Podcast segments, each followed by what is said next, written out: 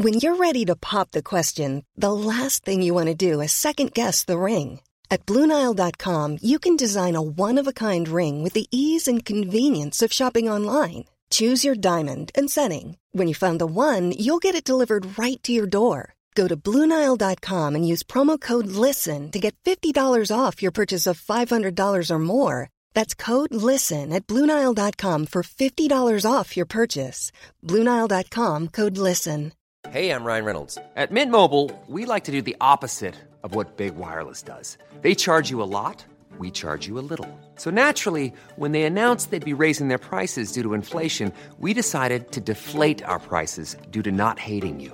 That's right. We're cutting the price of Mint Unlimited from $30 a month to just $15 a month. Give it a try at mintmobile.com slash switch. $45 upfront for three months plus taxes and fees. Promo rate for new customers for limited time. Unlimited more than 40 gigabytes per month. Slows. Full terms at mintmobile.com. Tellement offert. Plusieurs de nos programmes ont aussi été renouvelés. À l'horaire, visite du cégep, rencontre avec des professeurs et des étudiants et toute l'information dont tu as besoin pour faire un choix éclairé. Le mercredi 22 janvier, en soirée,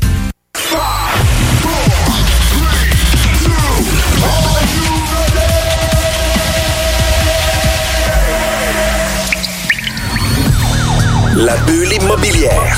La bulle avec Votre animateur, Jean-François Morin. Jeff, Jeff Morin. Courtier immobilier. Et son co-animateur. Kevin Filion. À chaque semaine, on reçoit des experts sur tout ce qui touche l'immobilier. Et on jase. Des questions. Des réponses. Pour tout ce que vous devez savoir. Dans l'univers immobilier. La, la bulle immobilière.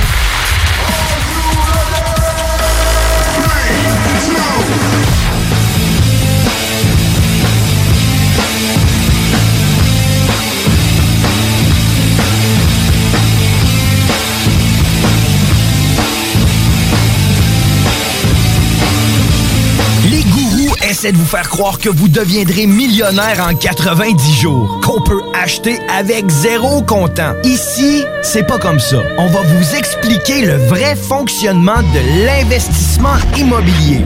Voici le Real Talk avec Nikolai Ray, PDG de la MREX.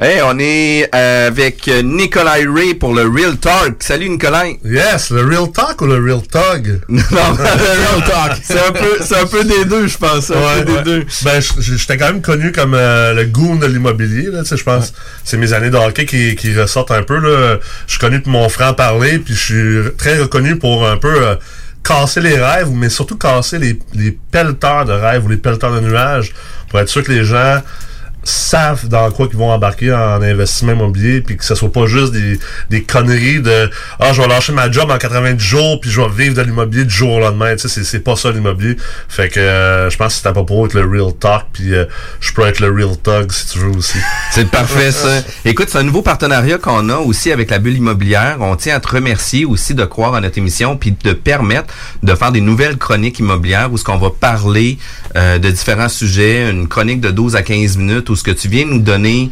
euh, ton expérience, ton expertise puis de nous ramener un peu à la réalité de qu'est-ce que c'est l'investissement immobilier. Ouais, toute la vérité. Ça me fait plaisir d'être là. Je pense que c'est important. Tu sais, l'investissement immobilier, c'est une des manières euh, les plus sûres euh, et les moins dangereuses de, s'enrichir puis d'investir. Je pense que dans le monde qu'on vit aujourd'hui, euh, avec le coût de la vie, avec euh, l'accessibilité aux investissements qui est plus compliqué, écoute, si on peut ouvrir les yeux puis ouvrir les portes de l'immobilier euh, pour euh, monsieur, madame, tout le monde, les gens qui écoutent l'émission, mais tant mieux. Ce que tu vas nous faire comprendre, c'est que c'est pas nécessairement facile. C'est pas nécessairement facile. C'est accessible, mais c'est juste qu'il faut être réaliste. Puis, puis se faire croire plein d'affaires, ça rend pas ça plus accessible. Au contraire, je pense que ça, ça, ça, empêche, ça empêche les gens de- d'accéder De voir clair. Exact. Ouais. Puis dans notre première chronique, euh, qu'est-ce qu'on va parler? Ça va être beaucoup plus au niveau du premier achat, Ouais. premier investissement. Souvent, notre premier achat, on va regarder un jumelé parce qu'on n'a pas des revenus euh, suffisants, par exemple, pour avoir une maison à 400 000 ou quelque chose Ouais. comme ça. Ouais. Puis c'est quoi ton point de vue par rapport à ça euh, au niveau des investissements, ben, pas des investissements immobiliers, mais ton premier achat? C'est quoi les conseils que tu pourrais donner aux gens par rapport à ça? Ouais. Ben écoute, c'est sûr que euh, on, voit souvent, puis tu sais, dans la culture québécoise, puis euh, je pense encore plus à Québec ici même, ou, euh, ou à, puis à Lévis, où est-ce qu'on est en tournage. Tu sais, les gens, généralement, quand ils vont avoir euh, entre on va dire, 22 puis 30 ans, vont faire leur première acquisition immobilière. Ça va souvent être une maison, tu sais, généralement une maison de 2 à 300 000, là, un bungalow des années 60-70, ou peut-être un jumelé, comme tu l'as mentionné, ou aussi un, condo. Même, même si les condos, c'est moins populaire à Québec qu'à Montréal, euh, parce qu'on a, on a un peu plus d'étalement urbain, les gens veulent plus de- d'espace, mais moi, je pense que c'est le pire achat que tu peux pas faire. Si, ton premier achat immobilier, c'est de t'acheter une maison ou de t'acheter un condo, un jumelé, c'est la pire chose que tu peux faire. Écoute, j'ai travaillé avec beaucoup de grands investisseurs, puis beaucoup de grands entrepreneurs. Puis il y a un monsieur que j'ai rencontré à Gatineau, il s'appelle Eugène Tassé. Euh, monsieur Tassé a d'ailleurs un livre super intéressant à lire euh, qui se trouve dans, tous les magasins de livres au Québec. Euh, c'est les secrets d'un homme riche. Puis ça a été écrit par Manon Reich. Puis Manon Reich passe un peu en entrevue M. Tassé puis crée comme une histoire autour de ça. Mais M. Tassé, c'est un homme qui a commencé l'immobilier, je pense, dans les années 50. Tu sais, Aujourd'hui, il a 90 ans. Il a commencé dans les années 50, puis il a commencé par s'acheter un, quadruplex euh, avec une boucherie au rez-de-chaussée, puis un autre petit commerce, puis en haut, il y avait deux logements. Puis il a même appris comment être boucher pour pouvoir opérer la boucherie. Puis il habitait en haut dans un des logements. Puis il est resté dans son 4,5 en haut avec ses... Écoute, je me trompe peut-être dans les chiffres, mais environ 8 enfants dans un 4,5 jusqu'à temps qu'il y ait une valeur nette de 3-4 millions. On va dire que c'est un peu extrême, là, ça c'est clair, là, mais tu sais, un peu à la Warren Buffett également, qui a toujours un peu sa même maison, puis qui achète pas des grosses, des grosses voitures. Mais ultimement, M. Tassé, lui, ce qu'il disait dans, dans, dans, ses- dans les, les maintes discussions que j'ai eues avec, parce que j'ai passé des centaines d'heures avec lui, on essaie de, en fait, de trancher son parc immobilier qui, euh, qui vaut presque 100 millions de dollars. Euh, M. Tassé disait qu'il comprend pas aujourd'hui pourquoi les gens s'achètent autant une maison ou un condo. Maison, c'est pour les gens riches. Lui, c'est ça qu'il dit. Il dit, tant que t'es pas riche, t'as pas d'affaire à t'acheter une maison. La vérité, c'est que quand on connaît un petit peu le, le- le- le- les coûts d'acquisition, les coûts de, de maintenance d'une maison, puis tout ce qui vient avec, c'est la mise de fonds, les frais de notaire, l'évaluation, l'inspecteur, puis après ça, une fois que t'as acheté ta maison, tu payes tes taxes municipales, tu payes ton hypothèque, après ça, euh, ça te prend de la TV, euh, de la TV, comme qu'ils disent, ça te prend Hydro-Québec, toutes ces choses-là. Puis tout l'entretien qui vient avec là, aussi. là. t'as pas compté l'entretien. Puis tu sais, tu sais, toi, Jeff, euh, t'es en tranché, j'ai maison euh, à Lévis, là. t'es- Tu un bungalow des années euh, 1960-1970, là, tu payes ça 2,25 à 275 000. Faut que tu t'attendes à ce que dans les cinq premières années, là, tu vas au minimum probablement avoir un 40 à 100 000 à mettre dans cette maison-là. Puis ça, c'est pas... euh, T'as pas fait agrandir la maison, t'as pas transformé ta maison en un château, là. Ça, c'est juste l'entretien. De normal. rafraîchir la salle de bain d'origine, Exact. de rafraîchir la cuisine d'origine. Ben oui. Puis le sous-sol, ben tu t'as revu les configurations pour enlever le préfini puis remettre ça à ton goût. Là. Ben, c'est ça. Puis écoute, la vérité, c'est que tu t'es même pas vraiment rendu là. Tu t'as refait tous tes, t'as refait tous tes stars de ta maison, tes rideaux. Euh, les portes et fenêtres étaient sûrement à changer, comme dans tous ces cas-là, parce que les vendeurs ils sont un petit peu tannés. Ta toiture euh, est sûrement due parce que euh, les vendeurs, quand ils ont fait faire la toiture, voilà 7 ans, ils l'ont fait faire euh, par des débutants. Fait qu'elle a été mal faite. Fait que là... euh, Ils ont fait juste un pan de la toiture. Ouais, c'est ça. Au minimum. Exactement. Salut au soleil. ouais, c'est ça, c'est la construction en plus. tu sais, là, tu le vois. Ouais, ben, les bungalows de ces années-là, puis le monde, même s'ils essaient d'aller vers un achat plus bas, ils ont toujours quand même les goûts puis l'aspiration de Ben le oui. ramener au goût du jour. Fait qu'ils se font prendre dans la trappe de mettre C'est 30, clair. 40, 50, 60, 100 000 pour Ben leur oui. mettre. Fait que finalement, leur maison leur coûte début 300 000. Ben après ça, tu sais, tu veux une piscine, t'as des enfants, tu veux une piscine. Là. Euh, si euh, t'es en couple, tu veux un jacuzzi, un spa. Après ça, ton deck il est sûrement tout à refaire au complet. Euh, comme des fêtes, euh, t'as un arbre qui tombe dans le chemin euh, la veille euh, de ton premier Noël chez vous. Je parle par expérience. Puis euh, à la- au deuxième été, ben ton gazon est à retourner au grand complet parce qu'il est mort, parce qu'ils l'ont pas bien entretenu. Tu sais, ça va vite là. Puis là, faut pas que tu te avec ton voisin parce que si tu te avec ton voisin, tu vas, être obligé d'installer 5000 pièces de headset entre toi et ton voisin. Fait que ça monte vite. Puis là, on n'a même pas parlé des euh, des des, euh, des luminaires. euh, on n'a pas parlé de, de rien de- d'extra de- d'extravagant ou d'extraordinaire. Les meubles, toutes ces choses là, ça fait en sorte que ça coûte beaucoup d'argent. Puis ça, c'est pas de l'argent. C'est pas de l'argent que tu peux mettre sur ton hypothèque ou sur une marge de crédit. C'est de l'argent comptant que tu dois dépenser. Fait que c'est de l'argent après impôt qui coûte très très cher. Alors moi, mon point, c'est de dire que, écoute, si tu as entre euh, 22 et même 34 ans, le plus possible, achète-toi pas une maison ou un condo ou un jumelé. Achète-toi au moins un triplex, au moins un quadruplex, comme propriétaire occupant. habite là pendant un bon moment. Comme, comme ça, pendant au moins euh, le premier terme de l'hypothèque, on va dire les cinq premières années, ben, tu as, deux ou trois autres personnes qui payent en partie pour le bâtiment que tu as.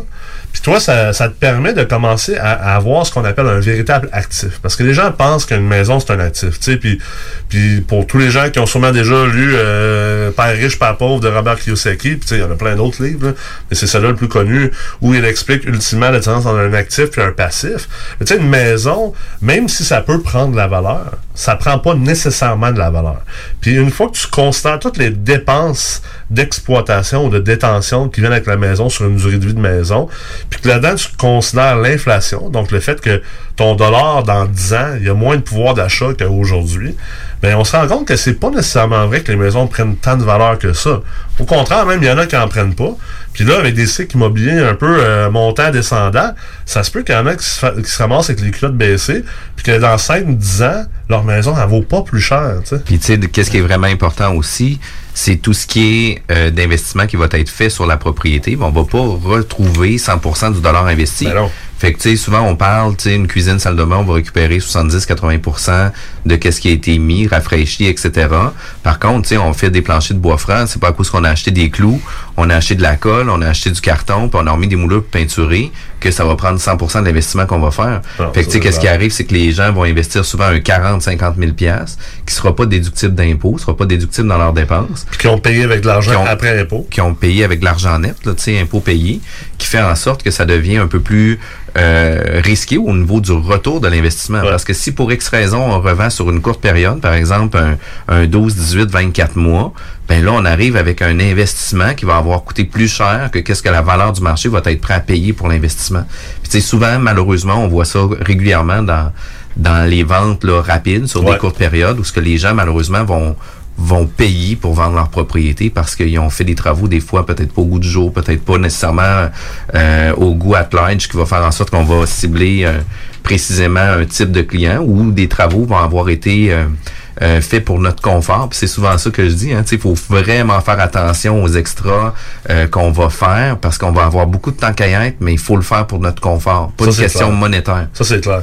Puis, tu sais, il faut, pas oublier la, la- la partie que euh, euh, un actif, c'est quelque chose qui te génère des revenus. Puis une maison, ça te génère pas des revenus. Tu sais, dans le meilleur des mondes, une maison, c'est peut-être de l'épargne forcée. Parce que tu as besoin de vivre à quelque part. Tu allais vivre sûrement dans un logement ou tu allais louer à, quel- à- un endroit précis. Puis, tu sais, on s'entend que quand tu vas louer, c'est peu probable que tu vas épargner la différence entre euh, ce que ton, ton, ton loyer te coûte versus, mettons, ce que ton hypothèque te coûterait. Donc, dans ce cas-là, oui, acheter une maison, je peux comprendre que c'est un peu euh, de s'imposer, en fait, un- un- une obligation d'épargne. Mais, tu sais, comme on dit, comme tu viens de dire, tous les investissements qu'il y a à faire, avec l'entretien qu'il y a à faire, finalement, c'est discutable si c'est vraiment un investissement. Alors, le plus possible, quand on commence dans la vie, quand on commence comme adulte, c'est important de se concentrer à bâtir des actifs, surtout si on veut avoir un jour une sorte de liberté financière, qu'elle soit complète, qu'elle soit partielle, mais tu sais, d'avoir la liberté de ses choix, puis peut-être que, tu sais, je, parlais avec euh, une de mes employées l'autre jour, elle a 25 ans, puis son, son chum aussi, puis elle me dit, je commence magasiner une maison. Fait que tu as référé mon nom, etc. Ben oui, c'est clair. J'ai dit, sauf que là, tu vas appeler Jeff, puis tu vas te trouver un triplex ou un quadruplex, tu trouveras pas de maison parce que c'est le pire achat que tu peux faire. Tu sais, euh, elle, elle aime le luxe un peu, puis euh, elle veut voyager, puis ci, puis ça. Mais écoute, à moins que, j'ai dit, à moins que toi puis ton chum, vous allez gagner un revenu familial de 200, 250, 300 000 par année, là, euh, je vois pas comment tu vas faire pour te le payer, ce luxe-là. Là, tu vas t'acheter une maison, tu vas être obligé d'investir dans cette maison-là, ça te générera pas plus de cash flow, ça va tout venir gruger, ton budget. Alors, qu'est-ce que tu pourrais faire? C'est t'acheter un triplex ou un quadruplex. Comme propriétaire occupant, la SCHL va te fournir euh, une assurance hypothèque qui te permet de juste mettre 10% de mise de fonds. Mais tu sais, 10% de mise de fonds sur un triplex à 300 000, c'est quand même 30 000.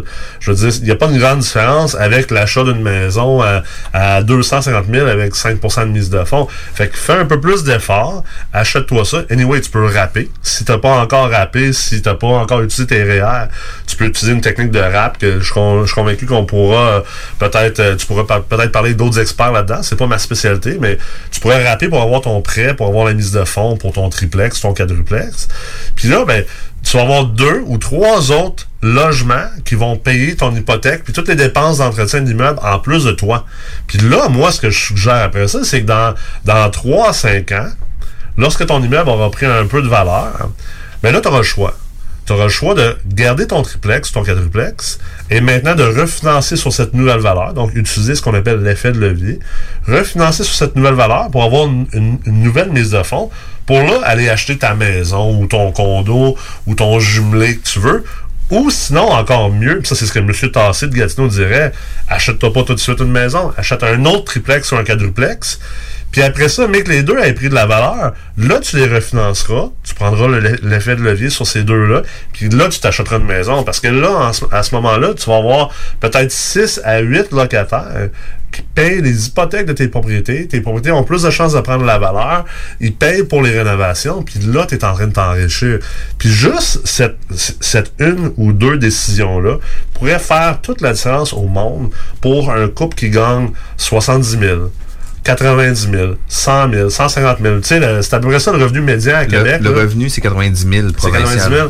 Bon, fait que, tu sais, un 70 000 à 120 000 de revenu familial, là, juste de prendre cette décision-là, là, de retarder l'achat d'une résidence principale unique, puis d'y aller avec une, une résidence principale d'investissement en triplex, quadruplex, puis de faire ça une à deux fois, écoute, ça peut complètement changer le cours de votre vie, ça peut complètement changer votre, votre succès financier, puis votre capacité à avoir une liberté financière. Puis là, c'est même plus une question de viser pour liberté 55 ou même aujourd'hui liberté 65, mais je veux dire, dès l'âge de peut-être 40, 42 ans, tu pourrais avoir la liberté de dire ah moi je pars un an on quitte nos jobs on s'en va voyager avec nos enfants ou tu pourrais simplement vivre peut-être une vie plus de luxe ou penser à commencer à avoir un beau chalet au lac Sept-Îles ou au lac Saint-Joseph. Mais il faut faire ces choix là en premier afin d'être capable ensuite de profiter de, de- ces choix intelligents financièrement. Qu'est-ce que tu répondrais aux gens qui- qui pensent à ça, mais qui se disent Je suis pas fait pour l'immobilier, tu sais, je suis pas initié à ça, je connais pas ça, je sais pas comment gérer des locataires, je m'embarque dans quelque chose de plus gros qu'avoir mon chez nous, mon Ouais. petit patio, ma petite tranquillité. Est-ce qu'il faut combattre ça? Ben, moi, je pense que oui. tu sais, Je suis pas fait pour ça, ça existe pas. Tu sais, la vérité, là, tout le monde est fait pour tout. On est des êtres humains, on est super adaptables. On est capable d'apprendre quoi que ce soit. Tu sais, c'est- ça veut pas dire qu'on est tous faits pour être astronautes. là. Mais non, on parle pas d'être astronaute, on parle d'acheter un triplex ou un quadruplex. Fait qu'à un moment donné, il faut que les gens puissent mettre leur peur de côté. Puis c'est aussi une question de ce que tu veux. Si toi, la liberté financière, c'est pas un de tes objectifs ou un de tes ambitions, puis tu t'en fous, ben écoute, vas-y, achète ta maison, puis euh, euh, je veux dire, vis ta vie, puis sois heureux euh, d'avoir ta maison, puis de passer ta vie à la payer. Puis c'est correct, je dis pas ça péjorativement, mais la vérité, c'est que la plupart du monde euh, aimerait avoir la liberté financière. Puis tu sais, je veux dire, moi, les gens me regardent, ils me suivent sur Instagram, sur Facebook, tout ça, puis, puis je suis quand même quelqu'un qui vit en dessous de mes moyens, mais tu sais, malgré ça, je veux dire, j'ai des belles voitures, j'ai une belle maison, je voyage énormément, puis le monde vient de me voir, puis ils disent, comment ça se fait que t'es capable de faire ça? C'est pas parce que je gagne énormément d'argent, oui, euh, j'ai super de bon salaire, beaucoup plus que la moyenne, mais c'est parce que j'ai été capable de retarder pendant longtemps mon désir de consommer, puis d'avoir ce luxe-là, puis de faire des choix intelligents, puis de réinvestir. Puis pendant combien d'années que j'ai réinvesti, réinvesti, réinvesti dans mes entreprises, puis même aujourd'hui encore en immobilier et dans mes entreprises? Fait que c'est toujours une question d'ambition puis d'objectif. Tu tu- tu veux pas avoir de liberté financière, tu veux pas te bâtir un bon coussin puis une belle retraite, euh, puis tu veux pas goûter aux, plus belles choses de la vie ou des choses que, tu désires goûter dans la vie, pas nécessairement qui sont plus belles, ben ça va de soi. Mais si tu as ça comme objectif, euh, puis que t'as pas la capacité de gagner des plusieurs centaines de milliers de dollars, parce que tu sais, on va se le dire, là, euh, même gagner 200, 250 000 par année comme famille, t'es- pas riche, t'es pas en jet privé à te la péter. Là. Une fois que t'as payé tes impôts, là, il en reste pas tant que ça. Là. Non, non, il en reste pas tant que ça. Puis tu sais, dans les choses vraiment que moi je retiens de qu'est-ce que tu parles, il y a trois choses importantes.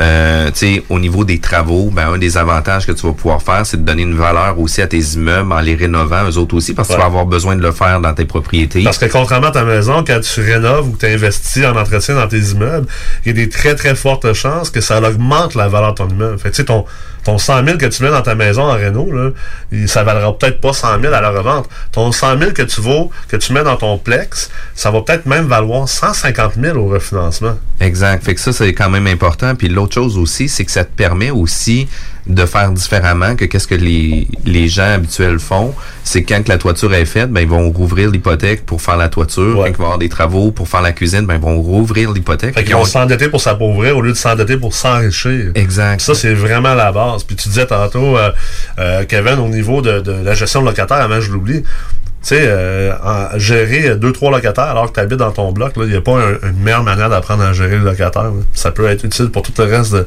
plein de choses que tu fais dans ta vie. là. Juste pas d'acheter un 24 logements par temps. Puis l'autre chose aussi qui est importante, c'est que tu parles aussi de la mise de fonds. C'est pas nécessaire d'avoir 50 000 pièces dans notre compte de banque. Tu sais, un duplex, on parle de 5% de mise de fonds. Ouais.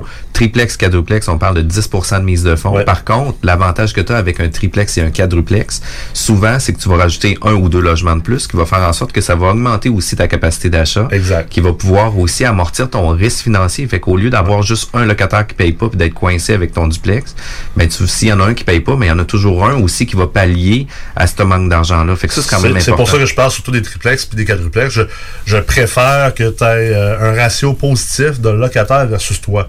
Donc, un duplex, c'est à, c'est à 1 pour 1. 50-50. Fait que un, un triplex, c'est à 1 pour 2, un quadruplex, 1 pour 3. Là, tu commences à embarquer dans un vrai actif. Vraiment quelque chose qui va, qui va améliorer ton sort financier. Puis ça, c'est hyper important. Puis tu sais, ta mise de fonds, t'es même pas obligé de l'avoir. Le programme de, rap avec les REER, là, euh, que, que tu des REER ou non, tu peux, tu peux rapper. Puis ça peut te fournir ta mise de fonds. là. Exact. Puis tu sais, un duplex à, à 300 000, puis un triplex, un duplex à 300 000, puis un triplex à 300 000, tu sais, on va avoir 30 000 de mise de fonds au lieu de 15 000 de mise de fonds. Mais des fois, tu es peut-être juste mieux de reporter ton projet d'un an, d'avoir ton 30 000, Exact. mais d'avoir un retour vraiment intéressant. Fait que ça, c'est quand même important. Puis, euh, tu sais, tu parles, euh, t'es vraiment investi dans l'immobilier, tu as des réseaux de contacts assez extraordinaires au niveau euh, de l'investissement immobilier ici au Québec, au Canada, puis même aux États-Unis, mais t'es pas en train de dire, écoutez, il faut que tout le monde ait un parc immobilier Non, sans, sans, ben non, sans logement. ben non, ben. T'es en train de dire, écoute, achète-toi un triplex, un quadruplex, euh, reste là-dedans 5 ans, rachète-toi-en un autre. Peut-être pas que tu vas rester cinq, à- encore 5 ans dans ton Peut-être deuxième, pas. peut-être juste 3 ans. Mais tu sais, sur tes prochains 8 ans, de 25 à 33 ans, tu vas avoir bâti un actif, puis tu vas pouvoir après ça avoir une certaine liberté C'est financière. ça le clair, tremplin. Dans le fond, moi, ce, Ben que, oui. ce que je retiens aussi de ce que tu dis, c'est véhiculer dans le monde des affaires, mais c'est de se priver présentement de ce que la plupart des gens ont pour connaître ce que la, ce que la, la masse n'aura jamais. Finalement, Ouais, c'est un peu ça le, le, Ben le clair. mindset derrière ça. Le mindset, t'as pas le choix. Un moment donné, si tu veux tout tout de suite, t'auras jamais rien. C'est ultimement ça. Puis non, t'as pas besoin d'avoir 100 portes, puis 200 portes, puis 400 portes, puis 10 000 portes. Puis souvent, les gens vont dire, ah, c'est c'est juste de ça que je parle. Mais c'est sûr, parce que je, je travaille dans ce monde-là, dans ce milieu-là. Mais honnêtement, pour monsieur, madame, tout le monde, là, pour ma cousine qui habite ici à Lévis, mes deux cousines qui habitent ici à Lévis, là, d'avoir euh, deux triplex ou deux quadruplex ou trois triplex, même juste d'avoir un triplex ou un quadruplex, en plus d'éventuellement de sa maison, ben ça, avec des petits placements, des REER, avec des CELI, avec des bonnes assurances, ça peut tout changer votre vie de 40 à 80 ans. Parce que, tu sais, à cette heure, tout le monde, on est supposé vivre jusqu'à 80. là. Ben, il faut commencer à y penser, puis c'est juste d'avoir quelques immeubles de plus. Moi, j'aurais pas pourquoi personne, pourquoi tout le monde n'aurait pas au moins deux, trois propriétés d'investissement. Puis tu sais, on parle d'une histoire de 8, 10, 12 ans, puis vous vous retrouvez peut-être avec un actif maintenant, Ben oui. avec une maison, deux blocs, peut-être d'un million. Là. Ben oui, puis c'est qu'environ 5 ans, si le marché va bien, juste le refinancement, la prise de valeur, le refinancement de chaque propriété te permettrait d'acheter une deuxième. Fait que tu sais, t'achètes un triplex après, euh, t'achètes un triplex, dans 5 ans, il te permet d'en acheter un deuxième. Fait que dans 10 ans, il te permet d'acheter une autre propriété, tu achèteras ta maison, par exemple. Ça, c'est vraiment le meilleur des mondes. Fait que là, dans 10 ans, tu as une maison, tu as deux triplex. Mais dans 5 ans, en fait, là, tes deux triplex sont prêts à refinancer. Tu pourrais acheter deux autres triplex. Fait que là, on est rendu dans 15 ans, tu es rendu avec quatre propriétés, plus ta maison, juste parce que tu as fait une décision, ça a été une décision de pas tout de suite acheter une maison. Tu rien fait de, de, de plus fou. Tu n'as pas dépensé des milliers de dollars en cours sur l'investissement immobilier. Pas que c'est pas une bonne chose, mais, mais tu n'es pas en train de devenir un investisseur immobilier professionnel. Tu n'as pas été obligé d'aller faire une maîtrise en finance à l'université. Tu n'as pas été obligé de te priver extraordinairement. Tu as juste fait une petite décision, tu as pris une petite décision au niveau de ta vie puis au niveau de ta santé financière. Puis ça peut tout changer le cours de ta vie. Tu peux te ramasser avec, avec une valeur nette de 1 à 5 millions de plus dans 15-20 ans juste à cause de cette décision-là. Puis je pense que ce qu'il faut que les auditeurs comprennent, c'est que tu peux pas le faire à l'inverse non plus. Non. Tu peux pas commencer par la maison puis dire que dans quelques années, j'accède à la propriété, je verrai comment ça va, puis j'irai vers l'investissement, parce que là, tu vas te barrer tes ratios. Ben oui, tu vas être très en Tu vas barrer tes ratios d'endettement. euh, parce que là, tu crées pas un actif. Puis en plus, ben, c'est le concept de, de, de, de- du rendement composé. Tu sais, plus que tu commences à investir jeune, puis tu réinvestis à chaque année, ben là, c'est, plus simplement 1 plus 1 plus 1 plus 1, mais là, c'est rendu 1 fois 1, ça donne 2, 2 fois 1 fois 2, puis là, on continue à multiplier. Puis l'effet multiplicateur de ça fait en sorte que c'est, c'est comme ça que tu t'enrichis. C'est ce qu'on appelle l'effet de levier, puis le rendement composé. Quand tu es capable d'avoir ces deux-là ensemble, écoute, effectivement, le plus vite possible, commencer dès maintenant. Je pense qu'on a vraiment beaucoup de conseils pour des premières acquisitions. On est euh, obligé de terminer notre première chronique. On aurait pu en parler, je pense, encore Oui. pendant 50 C'est minutes, clair. puisqu'on puisqu'on parlait.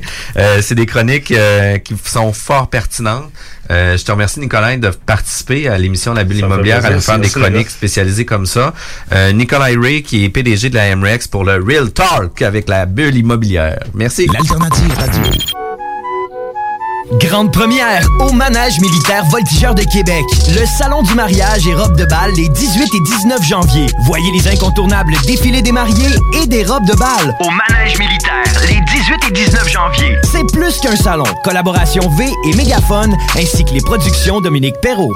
Quand l'hiver arrive, on devient tous plus sensibles au charme de l'intérieur de nos maisons. Pour maximiser vos instants de bonheur dans votre logis durant cette rude période, faites confiance à Drolet Garneau Construction pour vos projets de rénovation intérieure. Avec son équipe de passionnés, Drolet Garneau Construction sera vous accompagner en toute transparence pour vous aider à traverser les longs mois d'hivernaux. Contactez-nous au 581-745-2223 ou sur dg-construction.ca et passez un bel hiver. Yoga à Lévis, c'est Yin Yang Yoga. Vous songez au yoga? Vibrez avec les gens inspirants de Yin Yang Yoga à Lévis Centre-Ville. Que ce soit pour le côté yin, douceur, méditation, respiration, ou encore pour le côté yang, Intensité, mouvement. le yoga à Lévis, c'est le Yin Yang Yoga. Yin Yang.yoga sur Google. Pourquoi attendre l'été pour rénover? La rénovation intérieure peut se faire dans le confort de votre foyer cet hiver. Vous pensez aménager votre sous-sol, refaire votre salle de bain ou embellir votre espace? Qu'il soit résidentiel ou commercial, Groupe DBL dépassera vos attentes par l'engagement de ses équipes hautement qualifiées en utilisant que des produits de performance supérieure. Groupe DBL est le spécialiste en toiture, portes, fenêtres et rénovation avec plus de 40 ans d'expérience. Contactez-nous au 88 681 2522 ou via groupedbl.com. Vous êtes à l'écoute 96.9, l'alternative radio. Les yeux rivés sur le ciel when the sun goes down Petit allume les cierges quand c'est noir dans le downtown 96.9, talk, rock and hip-hop. Les gourous essaient de vous faire croire que vous deviendrez millionnaire en 90 jours, qu'on peut acheter avec zéro comptant. Ici, c'est pas comme ça. On va vous expliquer le vrai fonctionnement de l'investissement immobilier. Voici le Real Talk avec Nikolai Ray, PDG de la MREX. Nicolas Ray, PDG de la MREX, qui nous fait un real talk au niveau de l'immobilier. Comment ça va, Nicolas? Ça va très bien, comment ça va, toi? Ça va super bien. On est Super. avec Kevin aussi, qui est le, Yes. le Kevin- co-animateur de Kevin la machine. Machine. Kevin la machine, mais ça, on écoute de la musique aussi entre nos, nos, euh, nos différentes chroniques, puis tu sais, on se met dedans pour vraiment parler de nos différents sujets. Puis on a déjà eu d'autres chroniques, puis aujourd'hui, j'aimerais ça qu'on que tu nous expliques les mythes, les mythes de la mise de fonds. Tu sais, pourquoi attendre pour avoir une mise de fonds pour faire une acquisition? Tu vois ça de quelle façon, toi? Ben, c'est certain que, tu sais, euh, pour les gens qui veulent investir en, immobilier, euh, quand on parle du multilogement, on parle généralement du 5 et 6 logements et plus. Puis, euh, on va parler des petits plex ou des plex, ça va être généralement le 3-4 logements. Dans une chronique précédente, on a parlé surtout de, du choix de, au lieu de s'acheter une maison ou un condo, d'aller tout, tout de suite en, triplex ou quadruplex, puis qu'on pouvait quand même retrouver notre mise de fonds à travers une technique qui s'appelle RAPé. Donc, euh, c'est des, des prêts REER. Puis non, t'es pas obligé d'avoir nécessairement investi dans tes REER pour pouvoir le faire.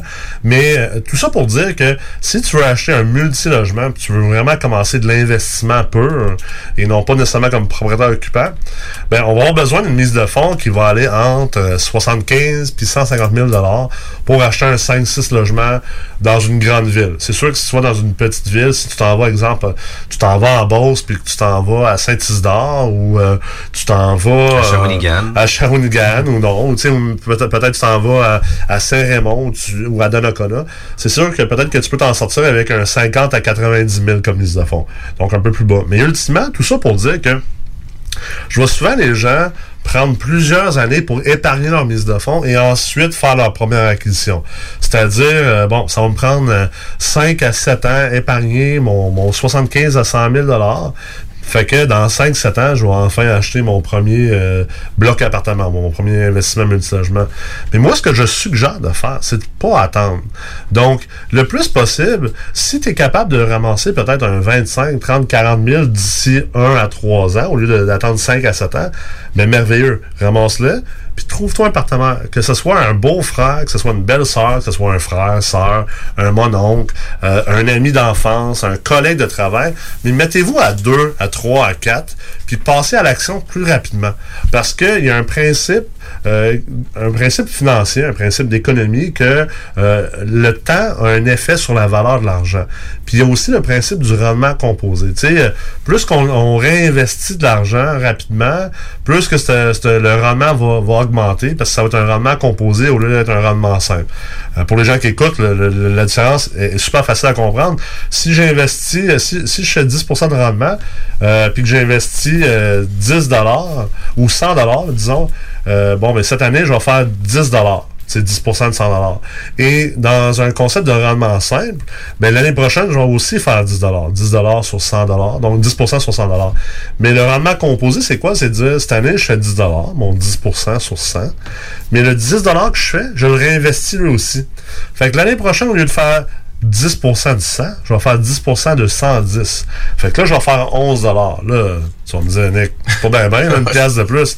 Ouais, Une mais coupe de zéro. Rajoute une coupe de zéro à ça, là, puis rajoute ce processus-là pendant 3, 4, 5, 6, 7 ans, là, ça fait une énorme différence. Donc, ce qu'on veut faire, c'est qu'on veut être capable de commencer à investir le plus vite possible, le plus jeune possible. Puis, même si vous avez 40 ans et vous écoutez ça en ce moment, c'est pas grave. Dites-vous pas, euh, ah non, je commencerai pas à investir parce que j'ai perdu euh, 15-20 ans pour investir. Non, non, commencez tout de suite. C'est toujours ça le concept, d'investir le plus tôt possible, le plus rapidement possible. Et donc, au lieu d'attendre à avoir la mise de fonds suffisante, ben, soyez un peu intelligent, soyez un peu indulgent, trouvez-vous des partenaires. Il y a plein de monde qui veulent investir dans l'immobilier puis qui n'ont pas la mise de fonds au complet. Trouvez des gens avec qui vous entendez bien, que vous avez, que vous êtes déjà en contact avec eux autres, vous avez déjà, c'est déjà des connaissances. Et euh, ça va également permettre de, de, de, de, réduire un peu votre risque, puis de réduire le temps que ça va vous prendre pour justement peut-être gérer vos locataires. Peut-être que vous allez pouvoir vous, vous, vous séparer la tâche. Il y en a un qui va gérer les locataires, l'autre va, va gérer l'entretien de la maison, euh, de, duplex, du multilogement. Tu sais, euh, exemple, toi, Kevin, t'es super manuel, t'es un entrepreneur général. Moi, je suis euh, moi je suis aussi manuel qu'une tortue, euh, pas de pattes. Fait que c'est sûr que. J'essaie de la figurer une coupe à deux Ouais, par quatre. Ça, là. c'est pas mal. euh, Fait ouais. aussi. Fait que deux tortues pas de pattes. Ouais, ça c'est vraiment pas manuel. Tu peux être moins manuel que moi finalement. Là. Euh, fait que c'est sûr que bon, ben, je m'associerai avec toi. Puis moi, je pourrais m'occuper de- peut-être plus du côté financier, peut-être plus du côté comptabilité. Puis toi, tu t'occuperas de l'entretien de l'immeuble. C'est vraiment la meilleure façon d'embarquer dans la game, puis de commencer à, à- à se produire une, une richesse puis une liberté financière le plus rapidement possible. Puis tu sais, souvent sur, admettons qu'on met des chiffres, là, on a un, un 6 logements, 600 000, il va falloir un minimum de 15% de mise de fonds qui serait 90 000. Admettons qu'on met ça à 100 000. Fait que là, moi, dans mon compte de banque, j'ai juste 20 25 000. Fait que Ouais. les conseils, c'est un peu de dire, ben écoute, essaie de trouver quelqu'un qui va aussi avoir le même intérêt que toi, de vouloir réinvestir dans l'immobilier Ben oui. à un autre niveau. Là, on parle pas d'un triplex, quadruplex, on appelle d'acheter un immeuble. Ouais, mettez-vous à 4, vous avez. Mettez-vous à 4, 25 vous 000 avez chaque 25 000 piastres. Là, tu vas dire, ouais, mais c'est plate, ça. euh, J'ai juste 25% de l'immeuble. Ouais, sauf que, comme j'ai dit, c'est toujours une course contre la montre parce qu'on a seulement X nombre d'années pour investir parce qu'on vivra pas à jamais. Euh, à moins qu'il y ait des vampires qui écoutent en ce moment. Euh, pour les êtres humains qui écoutent, euh, on vivra pas à jamais. Ceci a été présenté par Dracula. à moins qu'il y ait des vampires qui écoutent, on vivra pas à jamais. Donc, il faut commencer à investir le plus vite possible. Puis le, le choix de dire, bon, mais au moins j'ai 25% ben 25% d'un bloc de 6 portes, c'est plus que 100% d'un de pas de bloc. Fait que t'es aussi bien d'avoir 25% puis ça, là, cet immeuble-là va prendre la valeur, ton argent va prendre la valeur, l'argent aussi tes associés va prendre la valeur, et il va y avoir une accélération grâce justement au rendement composé. Puis plus d'années que tu as pour le rendement composé, ben plus de valeur que ça va prendre.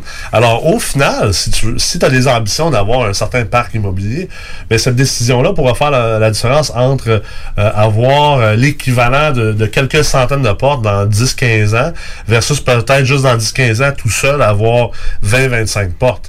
Puis, tu sais, il y en a qui vont dire, ouais, mais j'aime mieux être seul dans mes affaires. Il n'y a pas de problème. Ça, c'est ça, c'est un choix qui appartient à tout le monde. Mais la vérité, c'est qu'il n'y a personne dans le monde des affaires, ni en immobilier, qui a réussi tout seul. Ça, là, c'est un mythe qu'il faut casser tout de suite. le self-made man, je fais mes propres affaires, ça n'existe pas. pas dans le monde d'aujourd'hui. C'est rendu trop dispendieux. C'est rendu trop compliqué. Fait que mettez-vous dans la tête qu'il faut que vous vous entourez, il faut que vous vous encadrez, puis que vous associez des gens, puis ça va aller vraiment mieux. Puis vous vous enlevez du risque puis des maux de tête. Là.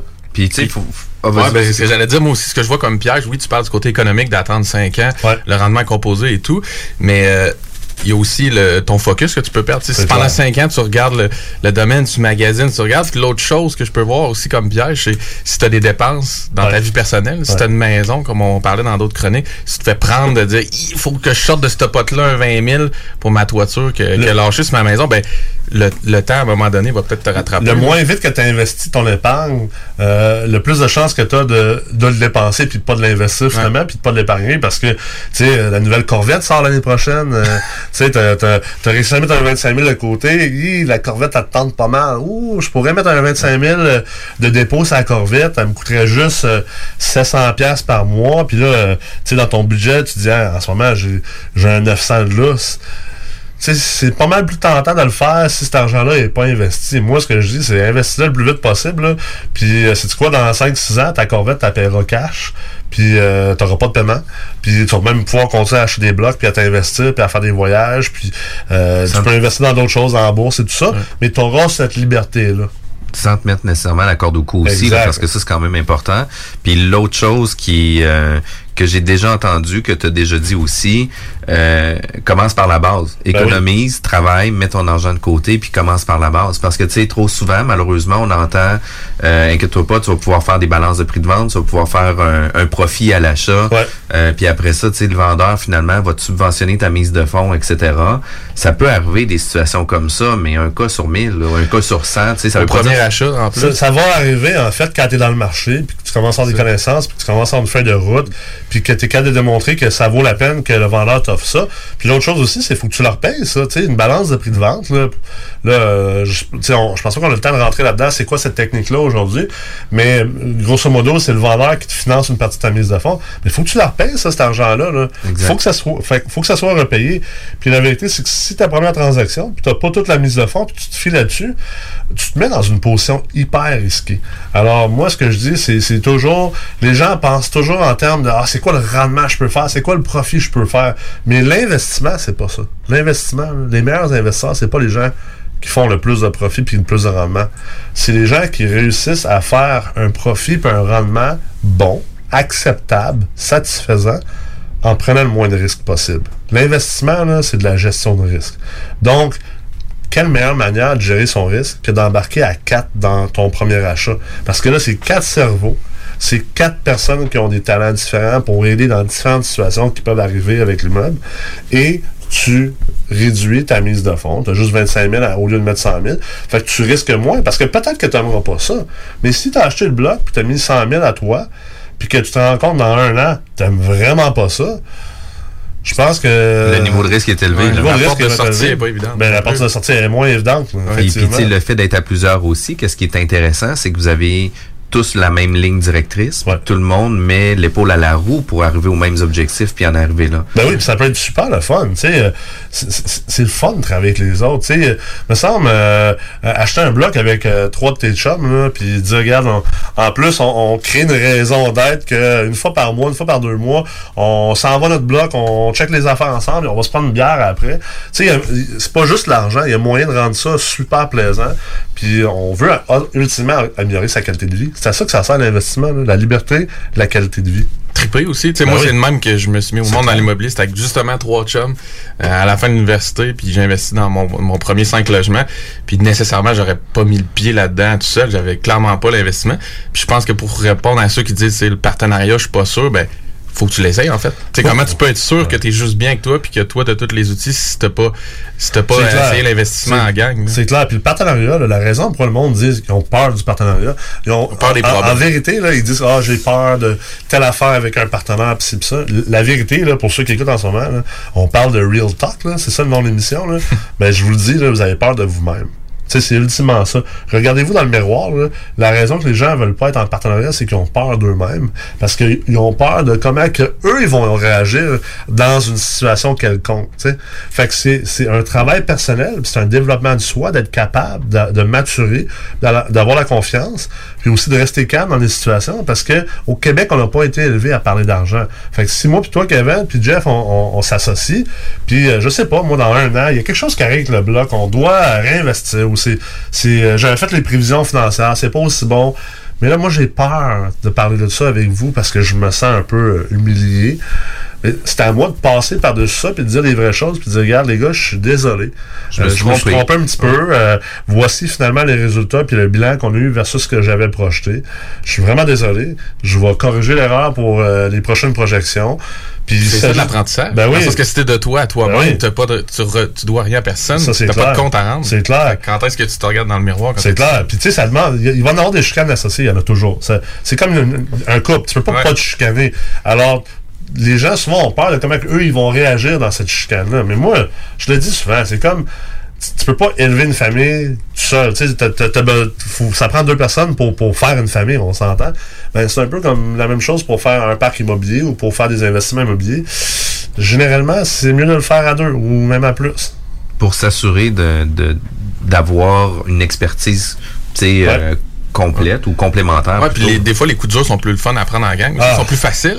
Assurément. Hey, c'est bien plus facile de prendre un coup dur là, quand on est trois puis à jaser Ah, ouais. ça puis hey, on va tous prendre une bière? Puis hey, moi euh, je- peut-être que moi je gère moins bien le stress que, que Kevin. Puis puis juste toi ta présence être tu sais comme plus calme puis de voir que ok tu stresses pas autant que moi ben moi je vais me calmer. Ça te regrande, ouais. Puis peut-être que toi t'es moins stressé parce que justement on est trois puis on partage le risque. Fait que ça c'est super important là. c'est c'est c'est une clé. Fait que tu sais, qu'est-ce qu'on dit, c'est que pour faire un investissement immobilier qui peut devenir un peu plus important, ou ce que ça sera pas un, un duplex, triplex, quadruplex, ou ce que là, on va vouloir investir dans l'in- l'investissement immobilier, euh, on parle que oui, il va falloir une mise de fonds plus importante, mais ça veut pas dire nécessairement que c'est pas quelque chose d'accessible. Exact. Tu sais, qu'est-ce qu'on veut dire, c'est que euh, ayez un, un réseau de contacts qui va vous permettre aussi de pouvoir injecter de l'argent à plusieurs personnes pour vous servir de chacun comme levier financier Ben aussi. oui, c'est clair. Puis soyez pas gênés. tu sais. Faut arrêter d'être gêné de parler d'argent au Québec. Là. Je veux dire, vous invitez des, des couples d'amis à la maison. Là. Par- Vous avez le goût de faire l'immobilier. Pourquoi vous en parlez pas? Sortez le cash flow. Ben oui. Le jeu. Ben oui, c'est clair. Sortez le Ben, Monopoly. t'avez-vous déjà joué à Ah cash flow? ben oui, c'est clair. Les boys. Le jeu cash flow, puis il y a le Monopoly. Puis tu sais, ayez pas peur de parler d'argent. Je veux dire, moi, j'ai des amis qui viennent souper chez nous. là. C'est sûr qu'on parle d'immobilier. là. Puis il y en a combien qui finalement, ils osaient comme jamais vraiment le dire, étaient gênés. Puis ah ben, j'aimerais ça investir en immobilier, j'aimerais ça embarquer dans, dans des deals, j'aurais un 25, 50 000, 75 000 de mis de côté. Tu sais, je sais pas trop comment faire, j'ai pas vraiment beaucoup de temps, j'aimerais ça, mais, mais ça me rassurait de le faire avec toi. Tu sais, parlez-en. C'est quoi le pire qui va arriver? T'invites des amis à souper, là, t'en parles, tu dis, hey, j'aimerais ça acheter un bloc. Y a quelqu'un ici qui s'est en train aussi d'embarquer là-dedans, puis qui a un peu d'argent pour mettre là-dedans? Le pire qui va arriver, là, c'est qu'ils vont dire non, ça m'intéresse pas ou non, j'ai pas d'argent. Mais ben souvent, ils veulent quand même t'entendre parler là-dessus. Ben, c'est clair. Peut-être que, dans deux, trois, gens, peut-être que dans deux, trois ans, quatre ans, la réponse va être oui, tu sais. Puis c'est pas nécessaire non plus que tout le monde mette le même montant d'argent. Non, non. Tu sais, fait qu'on achète un immeuble à 100 000, ça se peut que moi, ma contribution soit juste de 10 000. Ouais. Puis tu sais, euh, toi, t'en as 60, c'est bien parfait. Puis tu sais, Kevin, euh, il reste... Mais euh, le, le temps est, est une autre ressource là-dedans. Ouais, c'est Parce clair. que si tout le monde pote pas de la même façon, en termes de temps, on n'a peut-être pas les mêmes ressources non plus. Fait que ça, ça peut se balancer. Puis Ben oui, on peut rebalancer, mais c'est c'est vrai, t'es pas obligé de mettre la même mise fond. Je l'ai dit à Kevin tantôt, tu sais, j'ai dit, imagine si t'as un ami, toi, que, qui a un petit, euh, que, que- excusez-moi si je dis ça, un, petit, là, je suis habitué de jouer dans, dans- de brasser dans des gros chiffres, mais quelqu'un qui a un petit 15, 20, 30 000, un de tes chums, il est pas obligé d'attendre d'avoir la même mise de fonds que toi. Là. Il peut décider que, il peut dire, hey Kevin, la prochaine fois que tu achètes un 6-7 logements, là, je sais que toi, tu vas mettre un, un 100 000 de mise de fonds, mais tu sais, je pourrais-tu mettre un, un 15 ou un 20 ou un 25 avec toi, puis avoir euh, euh, des parts équivalentes à ma mise de fonds dans ton bloc, puis peut-être même commencer à prendre de toi, puis euh, au fur et à mesure que le temps avance, ben, je mettrai des, des plus importantes sommes, ou euh, je serais prêt à réinvestir les rendements que j'ai. Je suis convaincu que toi, comme investisseur immobilier, tu, tu vas être très heureux de Ah faire ça. Certainement. là. Qu'est-ce que tu répondrais aux gens qui disent si je rentre dans un deal, il faudrait que je sois 50-50 ou je suis pas à l'aise en Ouais. termes, tu sais, comment comment t'abordes ça, laisser, toi? faut laisser le go de côté. Ah, faut mettre l'ego de côté. Puis ça, ces histoires-là, là, ah, moi, faut que je sois 50-50, sinon ça marche pas. Je veux pas être minoritaire Ouais. ou... euh, regarde, c'est- Honnêtement, là, c'est des platitudes. Il y a, il y a mille et une façons de structurer des, des investissements, comme qu'il y a mille et une façons de faire de la business. Puis, tu sais, Mark Zuckerberg, là, c'est probablement un des PDG les plus euh, puissants au monde. là. Euh, Jeff Bezos, c'est la même chose. là. Puis ces gars-là, pensez-vous qu'ils détiennent 50 ou même plus que 50 de leur entreprise? Ben non, voyons donc. Ils détiennent 12, 13, 14, 15, 16% Là, vous allez me dire, c'est- c'est- leur business vaut des milliards. ben, effectivement, comme je disais tantôt, 25% de quelque chose, c'est pas mal mieux que 100% de rien. Puis si vous maintenez une attitude de vouloir être isolé, puis de faire les choses par vous-même, ben, vous allez perdre beaucoup, beaucoup de temps pour générer du rendement composé. Puis, ultimement, vous allez probablement avoir 100% de rien ou de pas grand-chose. Fait que, euh, qu'est-ce que ça donne? Passer à l'action. Passer à l'action. On est dans le Real Talk avec euh, Nikolai Reid, euh, PDG de la MREX. Euh, Nikolai, si jamais on veut avoir plus d'informations euh, au niveau de la MREX, au niveau conseil, etc., à quel endroit qu'on peut te rejoindre? Écoute, j'invite les gens à aller voir le site web de la MREX, euh, www.mrex, donc M-R-E-X.co, et non pas .com. Euh, on a une page Facebook. Moi aussi, je suis très, très présent sur les réseaux sociaux. Donc, si vous avez le goût d'apprendre comment faire de l'investissement immobilier multilogement, c'est un domaine qui est quand même très complexe. Puis, chaque dollar investi en éducation va vous rapporter 10 en rendement puis en profit. Donc, euh, euh, pour ceux qui sont prêts à s'investir puis qui veulent vraiment réussir en investissement immobilier, je vous invite à venir faire un tour puis de regarder les programmes qu'on a euh, chez nous euh, au niveau de l'enseignement et de l'éducation à l'investissement. Vraiment très cool. Merci beaucoup, Nikolai, Merci, pour euh, ton expertise. On s'en reparle prochainement. Ici BI, c'est Timo de Tactica. Vous écoutez CJMD 96.9, la seule radio du 8.3, mais la meilleure du 418. Faut que tu passes au dépanneur? Va chez Lisette. Tous tes besoins vont être comblés, mais il y a tellement plus. Tu vas gagner du temps, 850 sortes de bières, des aliments congelés, des fromages frais, puis du vin. Va pas au dépanneur, va chez Lisette. Profites-en pour une petite coupe de cheveux ou de barbe, il y a même de la pose d'ongles. Arrête de faire un tour, tu iras plus voir ailleurs. Dépanneur Lisette, 354 rue des Ruisseaux à Pintendre, 837 4347. Le mercredi 22 janvier de 17h30 à 20h30, ce sont les portes ouvertes au cégep de Lévis-Lauzon.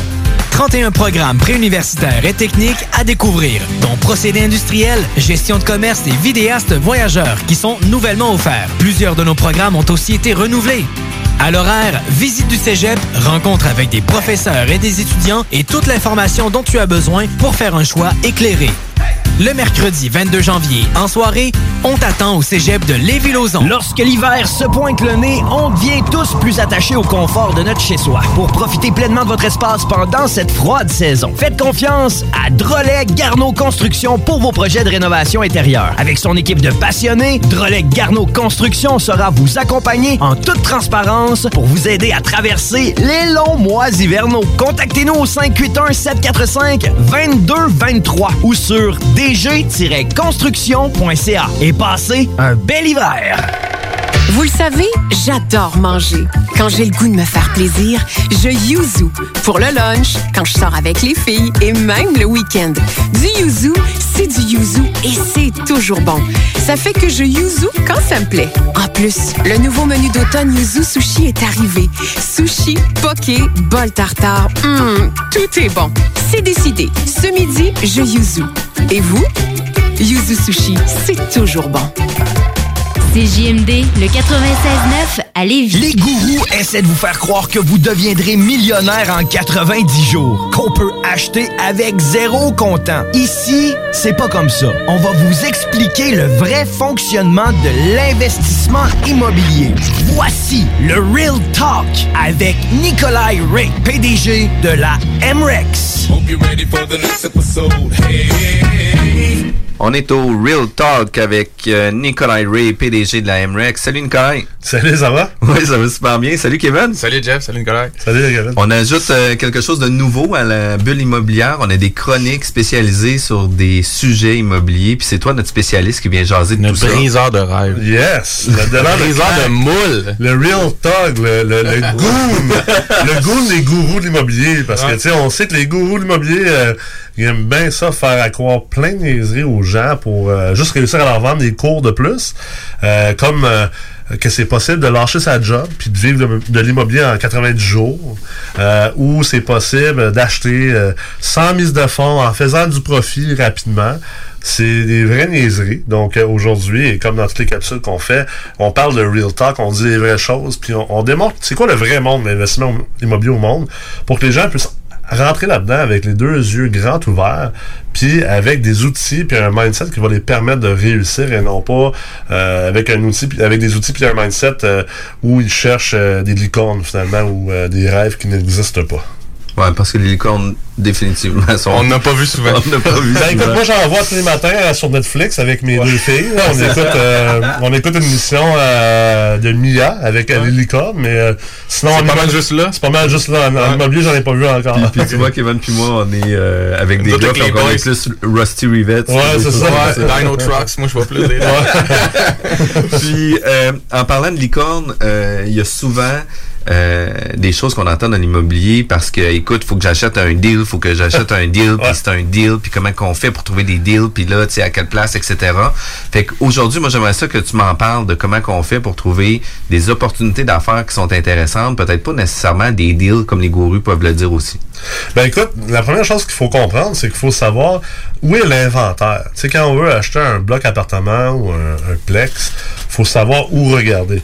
Où, où sont les immeubles, sont à vendre à quel endroit, puis ça se vend de quelle manière. Puis c'est différent un peu des maisons, parce que tu sais, avec les maisons, c'est assez simple. Tu vas sur euh, Centris, donc sur, euh, sur ce qu'on appelle communément appelé MLS, euh, pour utiliser un slang anglais. Donc c'est le, le site qui rassemble tous les sites des courtiers immobiliers. On a Centris, puis là, euh, je vais pas leur faire une pub, là, mais bon, il y a, d'autres sites, en fait, euh, où euh, tu peux euh, afficher tes immeubles, tes, tes maisons directement, c'est un propriétaire. Donc, sans nommer leur nom, vu que je dois respecter le courtier ici qui est avec Ah moi. non, ben écoute, ça fait partie de la game aussi. Par contre, dans le multilogement, très ça. peu sont ceux qui vont faire affaire Ben, c'est directement ça. par. Mais, mais grosso modo, les maisons sont toujours affichées sur le net. Tu sais, tu veux acheter une maison, tu vas sur le web, tu fais affaire avec un courtier, tu vas trouver toutes les maisons, l'inventaire est tout là.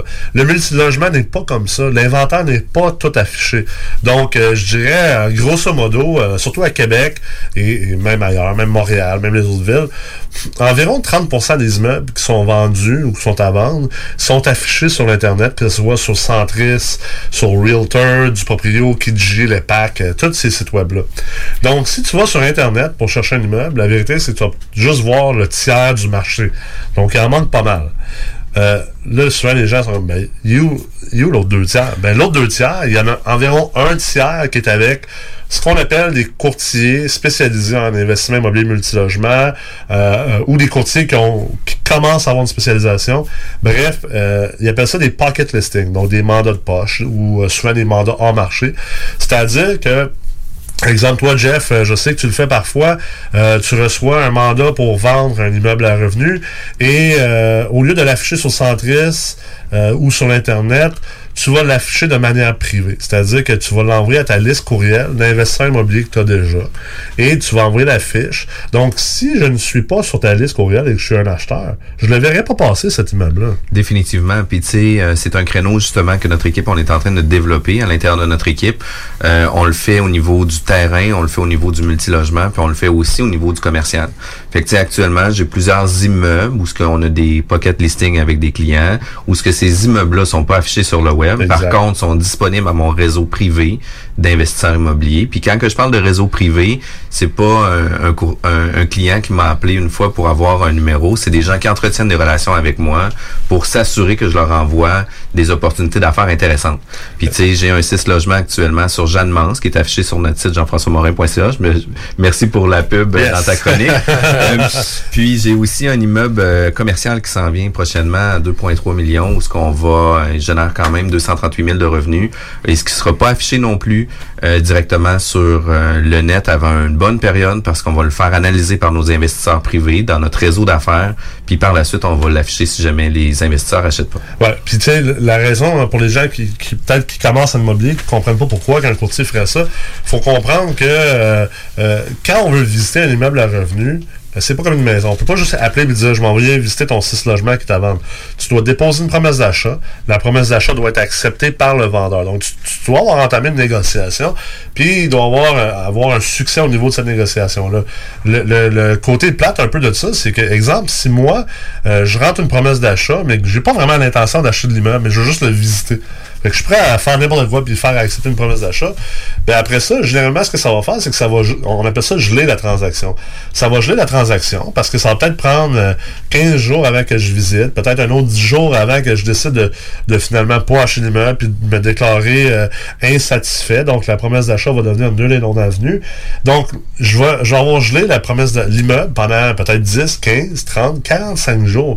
Et là, ça, c'est du temps perdu que d'autres acheteurs qui étaient peut-être très sérieux, très intéressés, pourront pas commencer leur processus d'achat.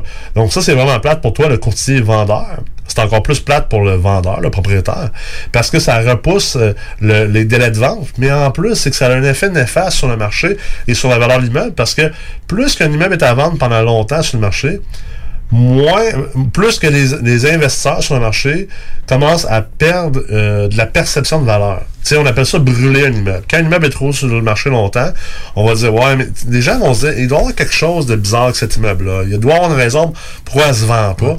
Fait que là, la, la perception de valeur versus la valeur réelle est affectée. Et toi, comme courtier immobilier, c'est ton travail de maintenir la perception de valeur puis d'aller chercher le meilleur prix pour ton client. Donc, c'est sûr que tu veux pas perdre tout ce temps-là puis brûler ton immeuble. Puis notre rôle, c'est justement de donner de la valeur à nos ça. immeubles. Puis tu sais, quand on parle d'immeubles à revenus euh, privés qu'on va faire rouler dans notre réseau, ça sera pas une fiche MLS qu'on va envoyer à nos clients. Nous, notre équipe, on fait des documents très complets, Ouais, même je, les ai déjà vus, sont, sont Ouais, vraiment... incluant les plans des logements, etc. Fait que tu sais, ça vient permettre à l'investisseur d'avoir euh, une analyse très complète, immédiate, avant même de visiter l'immeuble. Fait que tu sais, à ce moment-là, ça devient beaucoup plus facilitant et pour moi et pour mes clients et pour mes vendeurs. Ça te, perm- ça te permet de, de travailler en pocket listing, ça te permet de qualifier tes acheteurs, puis de pas de, de réduire le risque de geler puis de brûler des immeubles. Donc pour les gens qui écoutent en ce moment qui veulent acheter des immeubles à revenus puis qui commencent euh, puis qui n'ont pas encore eu accès au, au- au- au pocket listing, au réseau en marché, c'est important de comprendre l'existence de, ce- de ce- cette tranche-là du marché ou de l'inventaire. Puis tu l'as dit tantôt, le mot-clé, c'est de développer des relations. Si vous voulez avoir accès à ce marché-là,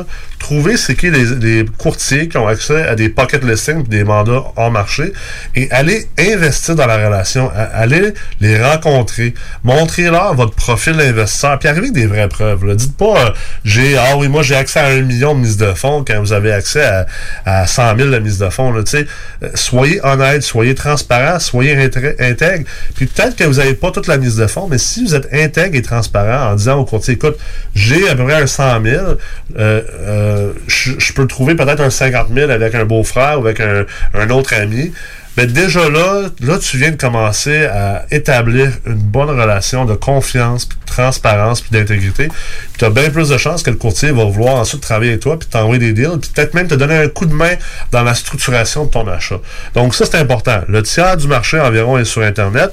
L'autre tiers, un autre tiers sur trois est avec les courtiers en pocket listing, en mandat de poche. Donc, vous allez devoir investir dans ces relations-là, rencontrer les courtiers, emmenez-leur un café, euh, notez c'est quoi leur date de fête, puis envoyez-leur une carte pour leur fête, puis pour Noël. C'est quoi déjà.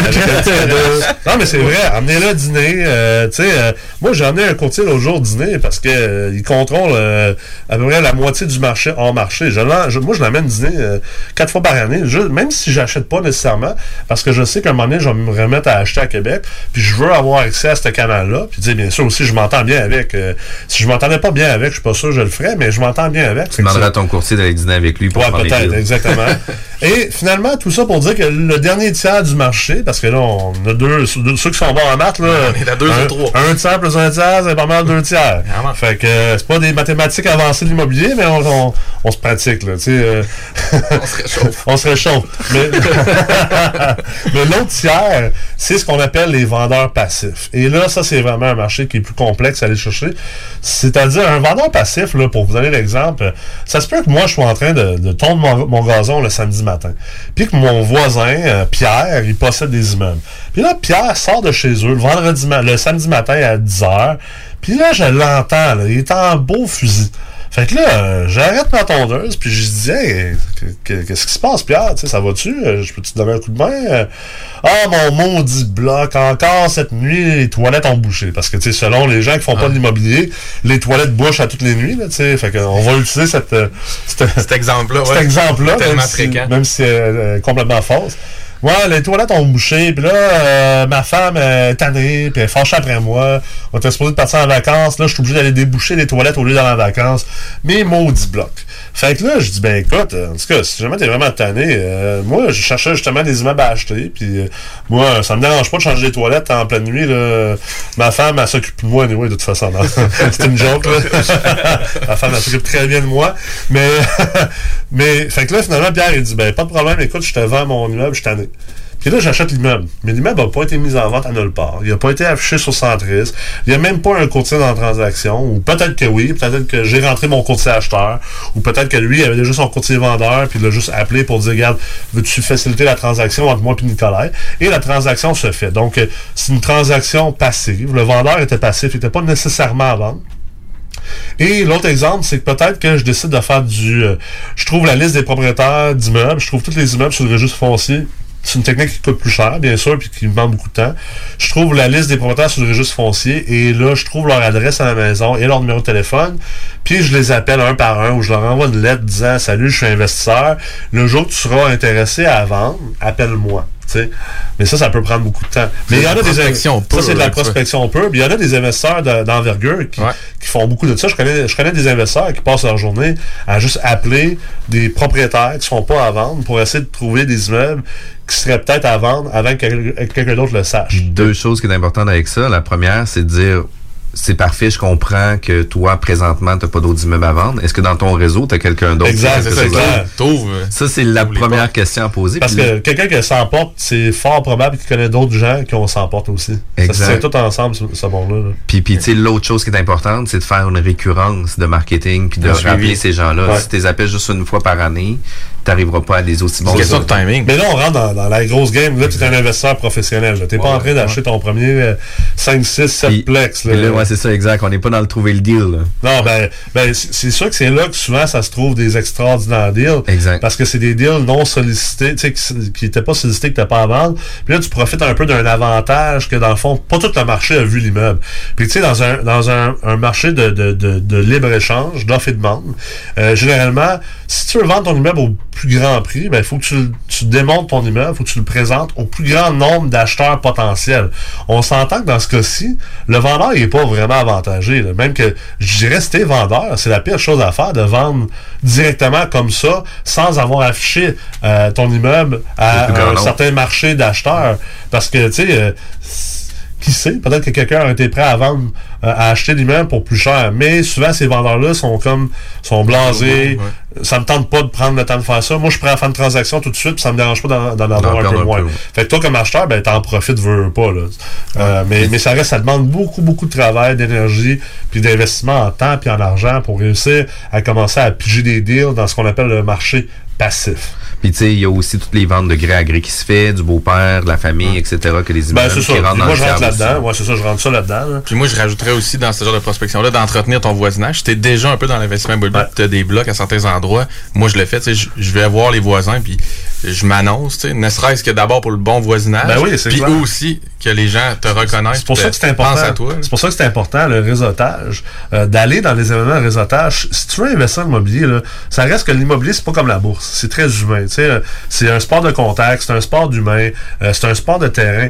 Donc, euh, tu sais, exemple chez nous, chez MREX, on organise plusieurs événements dans l'année. On organise ce qu'on appelle le Forum des investisseurs, qui est une soirée qu'on organise quatre fois par année à Québec, à Montréal, à Sherbrooke. On organise euh, le dîner, le dîner lunch et, levier, qui est une conférence sur l'heure du dîner, quatre fois par année, où les gens viennent manger une bouchée et il y a des conférences inspirantes et tu peux réseauter d'autres investisseurs. Parce que c'est souvent dans ces événements-là, exemple les événements de la Corpic, c'est souvent dans ces événements-là que d'autres propriétaires de blocs se tiennent ou d'autres courtiers se tiennent. Et là, en jasant avec ces gens-là, tu peux réussir à aller chercher ce qu'on appelle un deal hors marché ou un deal passif. Puis, est-ce que les gens peuvent avoir euh, une certaine façon de faire à la maison aussi, différents sites, etc.? As-tu des cues que tu peux donner un peu pour leur recherche, les aider à faire des recherches? Euh, au niveau des recherches, euh, sur, sur quelle partie du marché? Ben, tu sais, euh, par exemple, dans le multilogement, les gens euh, aimeraient regarder euh, s'il n'y a pas des nouveaux immeubles, par exemple, que des avis de 60 jours ou que des Ouais. problématiques Ben, ou quelque chose comme ça. Si tu veux rentrer là-dedans, c'est sûr et certain que JLR, c'est vraiment le site qu'on veut aller voir. là. JLR, c'est un site qui regroupe en, en fait le registre foncier. Euh, c'est un site qui est payant. Faut- Exact. JLR.ca. C'est ça, donc tu peux aller prospecter là-dessus. C'est sûr qu'il y a du travail derrière ça, mais euh, eux, ils ont vraiment toute l'information. Ils ont le monopole sur le data, je te dirais, par rapport au registre foncier. Euh, MREX sort un, moteur de recherche, je dirais, dans, les prochains, dans le prochain trimestre ou deux trimestres, où tu vas pouvoir chercher à travers tous les immeubles à revenus au Québec, qui soient à vendre ou qui soient pas à vendre. Et euh, ça aussi, ça va être super utile pour les gens. Sinon, je dirais aussi euh, t'assurer d'avoir un courtier acheteur, un courtier qui va te représenter. Puis le courtier va pouvoir te mettre sur une alerte. Fait que tu vas pouvoir automatiser le travail, puis plus être obligé de nécessairement toujours être en mode de recherche active. Le- L'alerte va t'envoyer finalement, dès qu'il y a un nouvel immeuble qui est à vendre sur Centris, il va te l'envoyer. Puis souvent, ben, ton courtier a déjà des relations avec d'autres courtiers qui ont des pocket listings, des mandats hors poche, et euh, va pouvoir justement te vendre comme acheteur à ces gens-là pour que tu aies accès à ces deals-là. Parce que tu tu commenceras pas non plus à, à amener dîner euh, 15 courtiers euh, quatre fois par année. Là, ça va coûter cher de dîner finalement. euh. Ouais, ouais, exact. Puis ils vont tout envoyer les mêmes listings aussi. là. Exactement, c'est l'important, c'est aussi d'avoir le courtier qui a un bon réseau qui va pouvoir te permettre d'évoluer aussi avec ça. C'est clair. Euh, fait que tu sais, trouver des deals, ça se fait pas facilement. Non, puis tu sais, les affaires d'avis de 60 jours, ça c'est beaucoup dans les flips, dans les maisons, mais tu sais, des, des, des blocs appartements d'avis de 60 jours, il y en a pas bien ben. Puis quand il y en a un qui tombe en avis de 60 jours, là, je peux vous garantir que vous, comme débutant investisseur, là, vous l'aurez pas. Parce qu'il y a à peu près 150 autres requins qui ont déjà au-dessus de 100 portes. Qui, ont- qui sont prêts à faire une transaction cash parce qu'ils ont assez de, de, de liquidité. de liquidité ou de place sur leurs autres immeubles pour pouvoir aller chercher un prêt privé puis d'acheter cash que vous n'aurez pas accès à ces deals-là. tu sais. Fait, que- fait je sais qu'il y a beaucoup de formateurs puis de gourous qui vont un peu euh, euh, essayer de, de vendre ce rêve-là, tu sais, de pouvoir acheter ces deals-là. Mais, mais plus que vous voulez des deals où vous n'avez pas de mise de fonds à sortir euh, ou que vous avez des immeubles qui sont à vendre en bas de leur valeur, ben ça, ça vient avec le temps. Ça vient avec le fait que vous êtes dans le marché, que vous avez bâti une crédibilité, que vous avez bâti un réseau. Puis oui, ça va venir. Mais une carrière, non, ça se bâtit pas une carrière d'investisseur. Puis un parc immobilier ne se bâtit pas sur ces genres de transactions-là. Ça, j'appelle ça des cerises sous Sunday. De temps en temps, là, t'as une petite cerise sous Sunday parce que tu es un bon investisseur qui est actif dans le marché. Puis oui, des fois, tu vas pogner un bloc qui est à vendre pour moins cher que sa valeur, ou tu vas pogner des blocs où tu n'auras pas besoin de sortir de mise de fonds parce que le vendeur te le finance ou, ou peu importe les autres types de techniques. Là. Mais tu peux pas baser toute ton accumulation d'immeubles, puis toute ta carrière d'investisseur juste là-dessus, parce que sinon, ce qui va arriver, comme plusieurs gens qui se payent des cours à 4-5 000 piastres dans différents clubs ou dans différentes écoles d'investissement, ben, tu les rencontres 3, 4, 5 ans plus tard, ils ont toujours rien acheté parce qu'ils cherchent juste the deal. Ouais. Puis moi, je crois, tu vois, moi, je crois surtout au réseautage. Je suis à 100% là-dessus. Puis je pense que justement, tu fais pas ta carrière en jogging dans le sol chez vous. Comme Ben tu non. dis, de temps en temps, tu fais un coup de circuit où tu trouves la fameuse licorne que tu vois à télé le matin. là. Mais qu'est-ce que tu dirais aux gens sur comment se présenter un peu dans le réseautage sans être un têteux de deal ou euh, quelqu'un qui, qui cherche trop à siphonner, comment se vendre puis euh, Euh, s'apporter dans les 5 à 7? euh? à- être, être transparent, être authentique puis être vrai. Tu sais, de, de pas faire le- l'espèce de, tu sais, le fake it till you make it puis de trop embellir les choses. Oui, dans la vente, il faut toujours un peu embellir la vérité, mais il faut pas que ça devienne un, un mensonge. Tu sais, euh, faut pas que tu deviennes un, un Apollo, là, Apollo dans le frigo, là, que finalement c'est même pas ça ton nom. là. Giovanni. Giovanni, c'est ça. Tu sais, faut pas que tu arrives, tu te présentes en disant, oh, ouais, moi j'ai accès à 100 millions de dollars. Puis il va y venir. Parce que le monde te voit venir. Ah ouais, je veux dire, ça. on te voit arriver, là, on le voit, Ah ouais. on le voit dans ton verbatim, on le voit dans ton attitude que c'est sûr que t'as pas 100 millions de dollars. Tu sais, ta montre, là, je la vois que c'est une Casio. C'est pas une Rolex à 25 000. là. parce qu'inquiète-toi pas que quand tu brasses des grosses affaires, à un moment donné, tu bâtis l'œil pour ça. Moi, je le vois que ton complet, là, tu l'as acheté chez Morse, puis qu'il n'a pas été fait sur mesure, puis que c'est pas un complet italien qui vaut 5000 pièces. Fait que viens pas bullshiter puis d'essayer de faire croire ces affaires-là.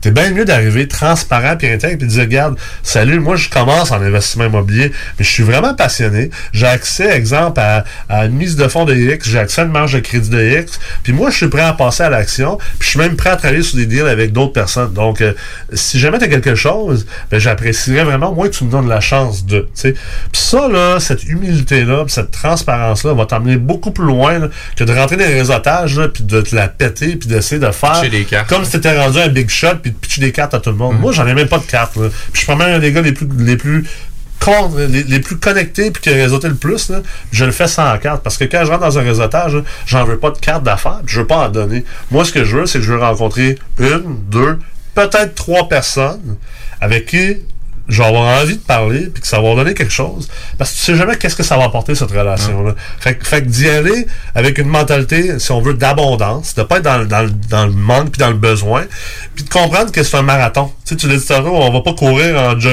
en, en jogging dans son sol, mais c'est pas un sprint non plus, l'investissement immobilier, c'est un marathon. Alors soyez patient. C'est un peu comme quand tu vas cruiser dans un bar. Tu vas pas tout de suite voir la première fille et dire Hey, salut, comment ça va? Je te trouve vraiment belle, tu veux-tu coucher avec moi ce soir? Tu vas manger des claques à gueule toute la soirée, ça c'est clair. Donc, je pense qu'il faut que tu ailles plus tranquillement. Tu commences par peut-être jaser avec, euh, t'intéresser à la fille. Là, je suis un gars, fait que je parle en termes de fille. Je veux pas être sexiste, mais tu t'intéresses à la fille, puis après ça, ben, tu prends ton temps, tu l'invites à souper, tu, tu prends ton temps, prenez votre temps. C'est un marathon. Puis ça se peut-tu que dans un cadre d'investissement immobilier aussi, ça soit pertinent de montrer que tu t'es formé? Ben, c'est que clair. tu sais de quoi tu parles C'est un clair. petit peu. C'est clair, c'est pour ça qu'on a- juste un wearer ou C'est un lèche-vitrine. Mais il faut faire attention aussi avec la formation, là, parce que tu sais, il faut que je vous donne mon conseil aussi, parce que ça dépend c'est où ce que tu prends ta formation C'est aussi. clair, Parce que effectivement. comme courtier immobilier, euh, quand tu dis qu'il y a plusieurs personnes avec qui qui vont euh, faire des offres d'achat, etc., etc., puis qu'après plusieurs années, ils n'auront pas rien acheté, euh, on a l'œil à un moment donné aussi pour déceler Ouais. ce type de clientèle-là. Puis tu sais, combien de fois que ça m'est arrivé aussi, où ce que j'ai dit au client, écoute, je trouve, je te trouve super sympathique, je trouve ça vraiment le fun avec toi.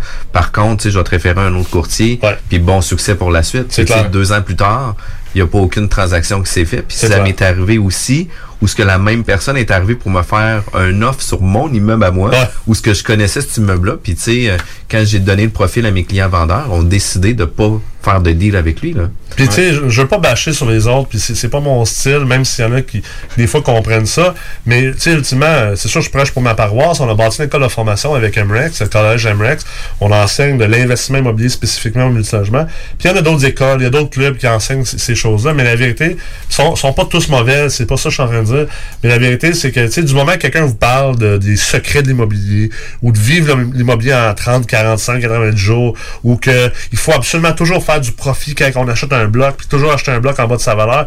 Dites-vous là que si c'est ça le, speech, là, il y a un méchant problème. Puis pour avoir eu une grosse firme de courtage en investissement immobilier multilogement, euh, comme tu sais, Jeff, puis tu viens de le dire, tu sais, la vérité, c'est que la plupart des courtiers qui font du bloc appartement, là, le moment que vous leur dites que vous venez d'une de ces écoles-là, une de ces académies-là, qui enseignent ces, ces genres de get rich quick, euh, Ils back off. ils back off puis ils n'ont pas le goût de travailler avec vous. Fait que assurez-vous de vous former aux bonnes écoles, d'apprendre les bonnes affaires, de ne pas couper les coins ronds, puis d'investir pour le long terme, puis vraiment de vous, édu- de vous éduquer, de, de- d'être capable d'avoir une capacité de discernement entre ce qui est de la qualité puis ce qui est un peu euh, de moins bonne qualité. Tu sais, on est ici pour faire du real talk. Puis c'est ça qui va vous aider aussi à avoir accès à ces, ces, ces deals-là. Puis la chose la plus importante, deux tiers des deals vont passer par le réseau des courtiers immobiliers. Ouais. Euh, important de maintenir des bonnes relations avec vos courtiers pour essayer de toujours être connecté au. Ça, c'est un hyper de bon point. Si, si vous dites que vous êtes acheteur puis que le courtier vous envoie un deal par courriel, puis que trois jours plus tard, vous n'avez pas répondu, il vous renverra plus, il vous renverra plus de deal hors marché de manière prioritaire parce qu'il va voir que vous n'êtes pas de parole. Moi, si un courtier m'envoie un deal, un vrai deal hors marché qu'il n'a pas envoyé à personne, là, le, le moment que je reçois le courriel, là, je vais regarder tout de suite le courriel, même si je l'analyse pas au complet, là, mais je vais tout de suite lui répondre. Hey, salut Jeff, je le regarde ce soir. En ce moment, je suis en meeting. Ou Hey, salut Jeff, c'est pas un bon moment en ce moment, mais euh, dans deux, trois semaines, je vais être plus prêt à bouger. Ou c'est juste pas un immeuble dans le bon coin. Répondez, même si c'est négatif, parce que ça, vous- ça va vous montrer que vous êtes réactif, que vous êtes rapide, puis que vous êtes sérieux. Puis on a une hiérarchie dans ceux qui ont des pocket listings, à qui qu'on va les envoyer en premier, en Ouais. deuxième, etc. Puis on laisse des délais justement là. Ben pas oui. de réponse, on passe au deuxième groupe, ça. troisième groupe, etc. Fait que c'est important de maintenir des bonnes relations. Nicolas, c'est vraiment intéressant. On peut euh, te rejoindre de quelle façon si on va avoir plus d'informations? Réseaux sociaux, écoute, il n'y a pas 10 Nicolas Ray. En fait, euh, s'il y en a 10, c'est 10 fois toi. S'il y en a 10, c'est vraiment euh, tous mes comptes à moi. Donc, euh, vous pouvez me trouver sur les réseaux sociaux Instagram, LinkedIn, Facebook et bien sûr la MREX aussi, euh, notre entreprise de technologie et d'enseignement. Vous pouvez trouver sur Facebook, LinkedIn et sur le site web Merci beaucoup, Nicolas. Merci, Nick. 96.9, la radio de Lévis. Le mercredi 22 janvier de 17h30 à 20h30, ce sont les portes ouvertes au cégep de Lévis-Lauzon. 31 programmes préuniversitaires et techniques à découvrir, dont procédés industriels, gestion de commerce et vidéastes voyageurs qui sont nouvellement offerts. Plusieurs de nos programmes ont aussi été renouvelés. À l'horaire, visite du cégep, rencontre avec des professeurs et des étudiants et toute l'information dont tu as besoin pour faire un choix éclairé. Le mercredi 22 janvier, en soirée, on t'attend au cégep de Lévis-Lauzon. Grande première au Manège militaire Voltigeur de Québec. Le salon du mariage et robes de bal les 18 et 19 janvier. Voyez les incontournables défilés des mariés et des robes de bal au Manège militaire les 18 et 19 janvier. C'est plus qu'un salon. Collaboration V et Mégaphone ainsi que les productions Dominique Perrault. Pour écouter un bon film, rien n'équivaut au cinéma Lido et des chutes. Propriété de Sylvain Gilbert, un gars de la région qui redonne énormément à sa communauté. On ne recule devant rien pour vous donner la meilleure expérience possible. Pourquoi aller se corder comme des sardines ailleurs? Il y a des gens de Québec qui traversent juste pour ça. Le cinéma Lido et des chutes, c'est là qu'on se fait notre cinéma, pas ailleurs. Visitez le ciné-détente pour les horaires, les spéciaux, les offres corporatives et bien plus. Cinéma Lido et des chutes, le cinéma à son meilleur. Lorsque l'hiver se pointe le nez, on devient tous plus attachés au confort de notre chez-soi. Pour profiter pleinement de votre espace pendant cette froide saison, faites confiance à Drolet Garneau Construction pour vos projets de rénovation intérieure. Avec son équipe de passionnés, Drolet Garneau Construction sera vous accompagner en toute transparence pour vous aider à traverser les longs mois hivernaux. Contactez-nous au 581-745-2223 ou sur dg-construction.ca et passez un bel hiver. Fromagerie Victoria. Fromage en grains, frites A1, poutine parfaite, les meilleurs déjeuners en ville, la crème glacée, menu midi pour les pressés qui veulent pas sacrifier la qualité. Fromagerie Victoria. 164 Président Kennedy. Hum, hum, hum. Faut que tu passes au dépanneur. Va chez Lisette. Tous tes besoins vont être comblés, mais il y a tellement plus. Tu vas gagner du temps, 850 sortes de bières, des aliments congelés, des fromages frais, puis du vin. Va pas au dépanneur, va chez Lisette.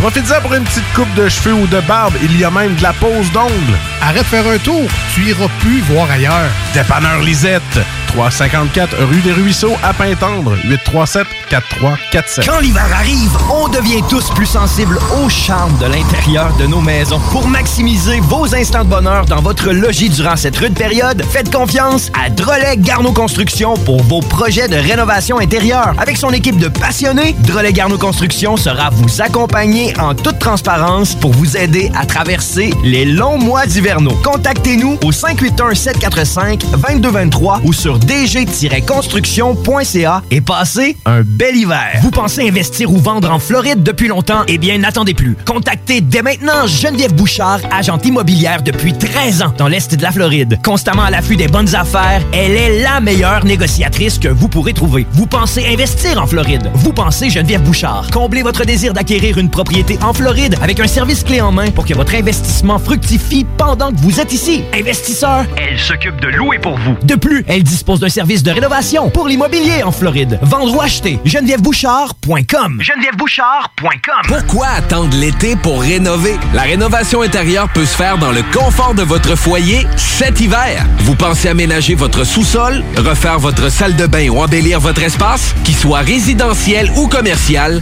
Groupe DBL dépassera vos attentes par l'engagement de ses équipes hautement qualifiées en utilisant que des produits de performance supérieure. Groupe DBL est le spécialiste en toiture, portes, fenêtres et rénovation avec plus de 40 ans d'expérience. Contactez-nous au 88 681 2522 ou via groupedbl.com. Bar spectacle Quartier de Lune, c'est la place à Québec pour du fun assuré. Karaoke les mercredis et dimanches. Les jeudis Ladies Night avec promo folle toute la soirée. Week-ends, nos DJ enflamment la piste de danse et on vous présente les meilleurs spectacles au deuxième étage. Pour vous partir de tout genre, le Quartier de Lune est un incontournable au 1096 3e avenue Limoilou au 418 523 4011. Suivez-nous sur Facebook pour les détails, promos et concours. Les gourous essaient de vous faire croire que vous deviendrez millionnaire en 90 jours, qu'on peut acheter avec zéro comptant. Ici, c'est pas comme ça. On va vous expliquer le vrai fonctionnement de l'investissement immobilier. Voici le Real Talk avec Nikolai Ray, PDG de la MREX. Salut Nicolas, bienvenue à ta chronique, la chronique euh, du Real Talk avec toi. Salut Jeff, Real Talk, on est prêt à parler des vraies affaires ce matin? Ben, je pense que oui. Toi, Kevin? après-midi, en fait, on n'est plus le matin. Écoute, on n'est plus le matin. Le matin quelque part. Quelque part, ça connaît, mais le là, c'est le il- matin, hein. ici l'après-midi. Il y a la même affaire qui se dit aussi sur l'alcool pour la bière, Ouais, mais c'est ça, ça, c'est une autre affaire. Il est jamais trop tard ou jamais trop tôt pour parler d'immobilier. Jamais. Jamais. Puis euh, aujourd'hui, c'était quoi le sujet que tu voulais qu'on jase là, euh, pour cette chronique-là? Aujourd'hui, je voulais jaser de- du processus d'achat. En fait, euh, je reçois souvent des questions des gens qui sont souvent à leurs premières acquisitions. C'est quoi le processus d'achat quand on veut acheter notre premier bloc appartement ou notre premier plex ou multilogement? Euh, et je sais que c'est quelque chose qui, euh, qui est toujours un peu euh, méconnu et malheureusement, tant son temps que tu pas fait ta première acquisition, que tu n'as pas passé à travers ce processus d'achat-là, c'est un, un peu difficile de vraiment comprendre le temps et l'énergie qui est nécessaire pour réussir une transaction, surtout dans surtout quand on parle d'un- bloc appartement, d'un- immeuble multilogement de 5 logements et plus. Là. Toi, tu es courtier en plus. tu, sais que euh, souvent, la majeure différence, exemple, avec les, avec les maisons, c'est que au niveau des maisons, généralement, t'as pas besoin d'une promesse d'achat pour aller visiter. C'est-à-dire que tu as envie de visiter une maison que tu veux acheter, le courtier ou t'appelles le vendeur, puis tu t'arranges pour aller visiter la maison, puis c'est plutôt simple comme processus. Euh, si après la visite, tu as aimé la maison, ben là, effectivement, tu pourrais déposer une promesse d'achat. La promesse d'achat, elle, elle doit être acceptée par le vendeur, puis à partir de ce moment-là, bon, ben, on rentre dans ce qu'on appelle euh, le, vrai processus d'achat avec euh, différentes étapes et, ce qu'on appelle les délais de rigueur. C'est-à-dire qu'on a vraiment des délais, des timelines, des échéances à respecter, euh, sont, sont, sont imposants en fait par la loi. Mais dans le multilogement, c'est plus compliqué un peu parce que tu es obligé de déposer une promesse d'achat puis la promesse d'achat doit être acceptée par le vendeur pour pouvoir visiter l'immeuble. C'est quand même assez bizarre. Quand il pense, tu sais, on dépose une promesse d'achat, on n'a jamais vu l'immeuble. Fait qu'imagine si t'en vas acheter un, un 6 logements ou un 12 logements ou un 48 logements, mais t'as jamais visité l'immeuble, puis il faut déjà que tu, tu déposes une promesse d'achat. Il faut déjà que tu aies une idée aussi sur le prix que ça te tente de proposer Ouais. par rapport à ça, sans même avoir vu l'étendue des logements. Exact. C'est sûr que contrairement de maison, bon, ben, on sait que euh, les immeubles à revenus se vendent selon les ratios financiers. Donc, euh, on a quand même accès aux, ratios financiers avant de déposer la promesse d'achat puis la visite. Mais encore là, les ratios financiers, c'est une chose. C'est ce qu'on appelle le pro forma, dans le fond, le, le modèle, exemple, que les courtiers immobiliers vont remettre ou que les vendeurs vont remettre. Mais on s'entend que ces chiffres-là, c'est toujours C'est les assez chiffres. sommaire, là. C'est ça, c'est assez sommaire, premièrement. Puis c'est assez optimiste aussi, Oui. deuxièmement. Assez potentiel. Il y a souvent le mot potentiel. C'est ça, il y a souvent le mot potentiel, euh, les revenus potentiels. Tu sais, on en parlait tantôt, Kevin. euh, euh, tu sais, souvent, moi, dans mes promesses d'achat, j'impose que le vendeur de l'immeuble fournisse l'état des résultats de l'immeuble des deux dernières années. Puis la raison étant que euh, c'est bien beau de dire que ton immeuble génère potentiellement 70 000 par année de revenus de location. Ça se peut que tu aies des beaux qui, qui, qui confirment ça. Mais il y a une différence entre avoir des baux signés, exemple, à 800 par mois pour 10 logements et de réellement être capable de collecter le 800 par mois pour chacun de tes 10 logements et le déposer dans ton compte de banque. On sait qu'il y a toujours un peu des mauvaises créances, il y a des mauvais payeurs, il y a des gens qui payent pas à temps, il y a des gens qui payent pas en entier. Donc ça, ça, ça, ça vient affecter en réalité la transaction ou le- la valeur de l'immeuble parce que si tu as deux immeubles au même prix avec les mêmes revenus, mais qu'il y en a un que tout le monde paye à temps, le premier du mois, puis qu'il n'y a jamais de problème, puis que l'autre, tu es obligé d'aller quasiment collecter euh, avec un bodyguard, puis le monde te paye euh, en lousse, puis euh, ils veulent pas te payer vraiment, puis il faut que tu te battes avec eux autres. Mais on s'entend que le deuxième immeuble vaut moins cher. Mais ça, c'est des choses qu'on voit pas dans un pro forma. C'est pas des choses qu'on voit dans une fiche de courtier ou un- une fiche de vendeur. Puis on voit pas non plus c'est quoi les rénovations à faire de l'immeuble. Donc, euh, ça aussi, c'est une deuxième chose qui vient un peu affecter ou, rendre le processus d'achat dans le multilogement ou dans l'investissement immobilier plutôt euh, euh, plus compliqué que dans le résidentiel. C'est que là, je fais une, promesse d'achat sur des chiffres très optimistes auxquels je n'ai pas encore validé réellement est-ce que c'est les vrais chiffres. Et deuxièmement, je sais pas c'est quoi que j'ai à investir dans cet immeuble-là. Euh, parce que je peux pas faire la visite encore. Puis tu sais, il y, a- il y a des choses qui sont vraiment importantes aussi à dire là-dedans, c'est que dans le 5 logements et plus, la déclaration du vendeur par un courtier immobilier n'est pas obligatoire non plus. Exact. Fait que souvent on n'a pas l'état de santé du bâtiment avec la toiture, avec les différentes rénovations qu'il y a eu aux dernières années. Puis on n'a pas aussi euh, l'ensemble des dépenses parce que tu sais, tu le dis euh, souvent, qu'est-ce qu'on va retrouver, c'est seulement qu'est-ce qui est obligatoire, taxe municipale, taxe scolaire. à la base. That's it. Puis Une après- photo, une photo de façade. Il y a quelques rares courtiers comme Jeff qui sont plus généreux, mais comme tu dis, c'est difficile de savoir qu'est-ce qu'il a investi quand tout ce qu'on a, c'est une photo Google euh, Street View de la façade. Là. Ben c'est clair. Ça puis, nous- puis le- le- puis la liste des loyers, tu sais, après Ouais. ça, c'est- ça devient très, compli- très compliqué. Puis il y a beaucoup de gens qui tombent dans le panneau parce que, si, si on comprend le fait que ce- c'est les revenus dépenses, puis ce qui reste après les dépenses, dans le fond, ce qu'on appelle le revenu net. euh, nous, on utilise souvent un terme qui est revenu net normalisé. Ce qui reste comme revenu net, c'est ça qui définit combien on devrait payer. Là, c'est une vision très simpliste. En réalité, on pourrait passer euh, quoi, probablement un bon 100 Ouais, heures ouais. à, à parler de, à parler de la manière que tu devrais déterminer quoi payer puis combien payer pour un immeuble. Mais, mais grosso modo, on se base sur les revenus et dépenses. Mais tu sais, euh, il y a une dépense euh, où souvent les gens se font avoir, c'est les assurances. Donc les assurances de l'immeuble, les assurances habitation. Euh, tu sais, puis moi-même, regarde, je, suis en train d'acheter un 10 logements présentement et dans, dans, dans le pro format, c'est marqué que les assurances coûtent 2500 dollars par année. OK? Puis j'ai la police d'assurance du vendeur de la facture. J'ai une preuve que c'est effectivement ça que ça coûte. Sauf que moi, je fais ma soumission pour euh, mes assurances pour pouvoir euh, procéder euh, à la transaction puis aller chez le notaire parce que la banque va demander que tu aies une preuve d'assurance. Fait que je contacte mon courtier d'assurance et quelques jours plus tard, je reçois la, soumission. C'est 4900 dollars.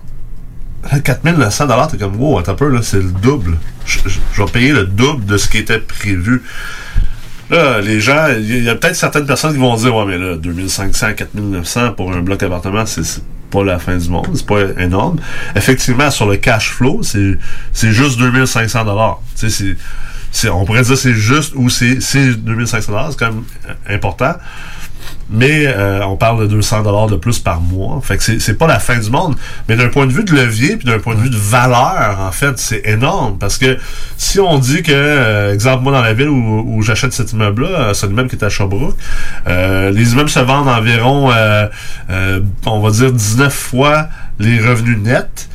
Ben, dites-vous que si je perds 2500 dollars par année, parce que finalement mon assurance me coûte 2500 dollars de plus, ben faites 2500 fois 19. Pas pratiquement 40 000. là. On perd euh, même 40, plus que 40 000 de Ouais. valeur. Donc, euh, juste à cause que... euh, donc, faut faire attention pour les gens parce que si t'avais, moi je l'avais prévu le coup, je savais que ça s'en venait, puis euh, j'avais lu aussi la police d'assurance, tu sais, j'avais vu que le, le- le- le vendeur il assurait pas son immeuble au montant qu'il aurait dû vraiment l'assurer.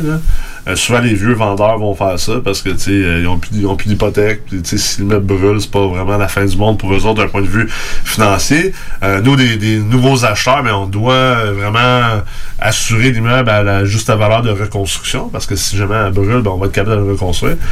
Donc, il y a beaucoup de gens qui se font avoir, euh, puis ça, ça peut être assez drastique. là. On parle de perdre 50 000. Ça, ça veut dire que ça se peut que la banque te dise, hey, euh, t'as, t'as un, t'as un 35 000 de mise de fonds de plus à mettre à cause de ça, à cause que les chiffres n'arrivent plus à la même chose que ce qui est indiqué dans le pro forma. Ou ça se peut que tu pensais avoir euh, euh, 500 pièces par mois de cash flow dans tes poches, puis finalement, t'en as juste 300. Mais là, écoute, s'il y a des petits imprévus qui arrivent, ça peut venir gruger ton cash flow, puis tu peux tomber à zéro assez facilement, assez rapidement. Donc ça, c'est quelque chose qu'il faut vraiment faire attention. Et euh, je dirais que dans le fond, ça démontre que, en anglais, on appelle ça un due diligence. On appelle ça, une- en français, c'est une diligence raisonnable ou une vérification diligente. C'est vraiment important de faire cette vérification-là sur l'ensemble du processus de transaction et euh, c'est de cette manière-là qu'on regarde de, se- protéger en, fait contre euh, ces petits imprévus-là, ces petites bévues-là. Puis, euh, je dirais aussi à travers ce processus d'achat-là, sais, c'est une chose de vérifier les factures, les dépenses, puis de valider que ça va être bel et bien ça que nous, on va payer. Tu sais, euh, euh, les taxes municipales, c'est une autre chose. Si, euh, si l'immeuble est évalué à, à 1 million, puis que pour une raison quelconque, je sais pas moi, le, marché a pris beaucoup, beaucoup de valeur dernièrement, puis vous, vous achetez l'immeuble à 1,6 million, ben, je, vous, je vous suggère de prévoir dans vos cash flows futurs, dans les prochaines années, que vos taxes municipales vont augmenter parce que c'est sûr certain que la ville, si on a la chance Vont de, se rattraper. ils vont se rattraper Ouais. assez facilement. Donc ça, c'est c'est hyper important. Et euh, pour revenir au, au processus d'achat, bon ben, on sait que maintenant, il faut être capable de rentrer une promesse d'achat, que la promesse d'achat soit acceptée par le vendeur. Et c'est là que le fun commence un peu, mais on est quand même très loin d'une transaction. Tu sais, quand on a une promesse d'achat, euh, c'est drôle, euh, des fois j'ai fait le tour de certains groupes immobiliers, puis euh, encourageaient le monde à faire des promesses d'achat, puis euh, là les gens se levaient puis disaient Ah, j'ai réussi une promesse d'achat cette semaine, est acceptée, euh, comme s'ils avaient gagné la Coupe Stanley. Mais tu sais, Jeff, tu le sais, toi, en courtage, là, une promesse d'achat dans un bloc appartement, là, t'es, très, très, très loin de, passer chez le notaire, parce que dans le fond, tout ce que ça veut dire, c'est que la personne elle veut visiter l'immeuble. Exact. Puis tu sais, il faut vraiment faire attention aussi avec ce genre d'offre-là parce que euh, tu sais, dans le résidentiel, on peut dire que 80-90% du temps, les transactions vont se réaliser. Quand une promesse d'achat est, est acceptée. Ouais. Après ça, tu sais, dans le multilogement, on pourrait dire, tu sais, 50, 60 Ah, moi, j'aurais tendance à même dire peut-être 20 à 30 honnêtement. Puis tu vois, dans le commercial, moi, j'allais à 10 à 20 là. c'est Fait que, ça. dans le commercial pur, là, tu sais, Ouais. euh, souvent 10 à 20% de transactions sur 10 va se réaliser. Dans le multilogement, on en fait quand même plus de transactions. Fait que, Ouais. pour ça, j'étais plus optimiste avec 50% peut-être. Mais... Le deal, le deal est pas fait. Moi, ça me fait penser Ben, à un parallèle avec les dragons, tu sais, on voit à la télé. C'est comme s'ils se faisaient un deal, mais il y a beaucoup. Ah, la vérification clair. diligente après fait que souvent, au, au final, il se fait Ils peut-être un deal sur 10. Le parallèle est- extraordinaire, en fait. C'est- exactement la même chose. Au Dragon, à Shark Tank, euh, on voit que là, tout le monde est content, ça se serre la main. Ouais. Mais tu sais, la vérité, c'est qu'il y avait du petit texte en bas, là, marqué que euh, ensuite, tout le monde doit passer à travers un processus de vérification diligente. Les Dragons vont regarder les états financiers, euh, sauf Caroline Héron, là, elle, peut-être qu'elle elle, elle les regardait pas, mais je pense qu'elle faisait pas d'offre, anyway. On pourrait Puis- insérer un genre de c'est ça. Mais tout ça pour dire, tu une fois qu'on a notre promesse d'achat de faite, là, on peut aller visiter l'immeuble. C'est là qu'on voit réellement l'état de la bâtisse. Parce que moi, c'est quelque chose que je suggère à tout le monde dans le processus d'achat. Avant de faire votre promesse d'achat, quoi que vous n'êtes pas capable d'aller visiter l'immeuble de l'intérieur, vous pouvez quand même aller le visiter de l'extérieur. Tu sais, en ce moment, dans les bureaux où ce qu'on est, où on fait la radio ici, euh, on voit présentement deux immeubles, euh, deux blocs appartements juste en face. La vérité, c'est que je peux faire le tour de, chacune de ces bâtisses-là, puis avoir une belle idée de, de l'enveloppe, euh, une partie de la fondation. On voit les portes et fenêtres, on voit en quel état que sont, on voit aussi l'état général de l'immeuble de l'extérieur. Est-ce que c'est un immeuble qui a de l'air bien géré ou mal géré?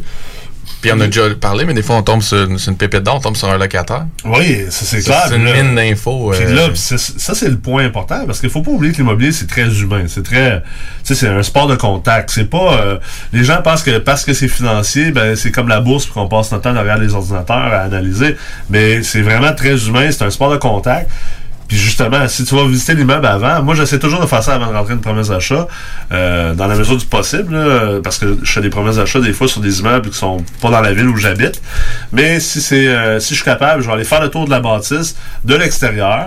Je vais essayer de voir s'il n'y a pas un locataire ou un concierge qui est sur place, qui se berce, ou euh, qui est sur son balcon à 3 heures après-midi en train de fumer un bat. Puis- Légalement. Légalement. Maintenant. Maintenant. Puis euh, j'essaie de jaser avec eux autres, puis d'avoir un peu d'informations c'est en et euh, des fois aussi, ben, les immeubles sont pas barrés euh, de, de l'extérieur. Fait qu'on peut quand même rentrer dans les aires communes, voir un peu comment que les aires communes sont entretenues. Euh, des fois, ben, ils sont barrés, puis on peut juste pas. Mais, mais déjà là, ça permet de faire un peu un filtrage, puis euh, d'avoir une, une grosse idée de, de c'est quoi les rénovations ou, ou le travail qui va être, à, va être à faire. Une fois qu'on a notre promesse d'achat d'accepter, là, on peut rentrer puis aller vraiment voir, euh, tu sais, euh, à, à l'intérieur de la bâtisse, vraiment au niveau de la fondation, qu'est-ce que ça a l'air, et aussi au niveau des logements, c'est quoi les rénovations à, à venir, là. Euh, ça, c'est toujours un peu... euh, c'est toujours un peu une surprise parce que, tu sais, euh, toi, on sait Kevin, t'es- t'es entrepreneur en construction, là, euh, rénover un logement en, en CCQ, parce que euh, tout le monde dans les blocs appartements font ça en CCQ maintenant. Absolument. RBQ, CCQ. on est tous legit et on veut tous bien faire ça. Mais ça a le désavantage de coûter très, très, très cher. Tu sais, quoi, rénover un logement, mettons, sans virer fou, on peut dépenser un 45 à, à 60 000 par logement. Ah oui, si on fait le tour du logement euh, facilement. Facilement. Fait que, tu sais, faut le prévoir parce que si tu achètes un petit logement les 10 sont à rénover, là, on parle quand même de 450 à 600 000 pour remettre ton immeuble À niveau. euh, à niveau, si on veut. euh, Ou actuel, là, c'est sûr que ça, c'est une grosse rénovation. On- tu, Tu vas chercher le plein tu vas potentiel. chercher le plein potentiel. Tu te ramasses sur un immeuble qu'on va dire qui est à peu près à 90% euh, neuf, même s'il est encore un immeuble usagé. Mais tu sais, tu peux espérer passer proche des revenus. Tu veux toujours être à 89% du neuf, là, Exact. pour pas être taxable. C'est ça, parce que sinon tu vas payer TPS, TVQ. Donc, le pro- on voit que le processus d'achat, finalement, c'est pas aussi simple que juste faire une offre, aller visiter puis passer chez le notaire. Sais, une fois qu'on a fait une, pré-visite avant de faire notre offre, aller visiter de l'extérieur, on a fait une pré-analyse financière.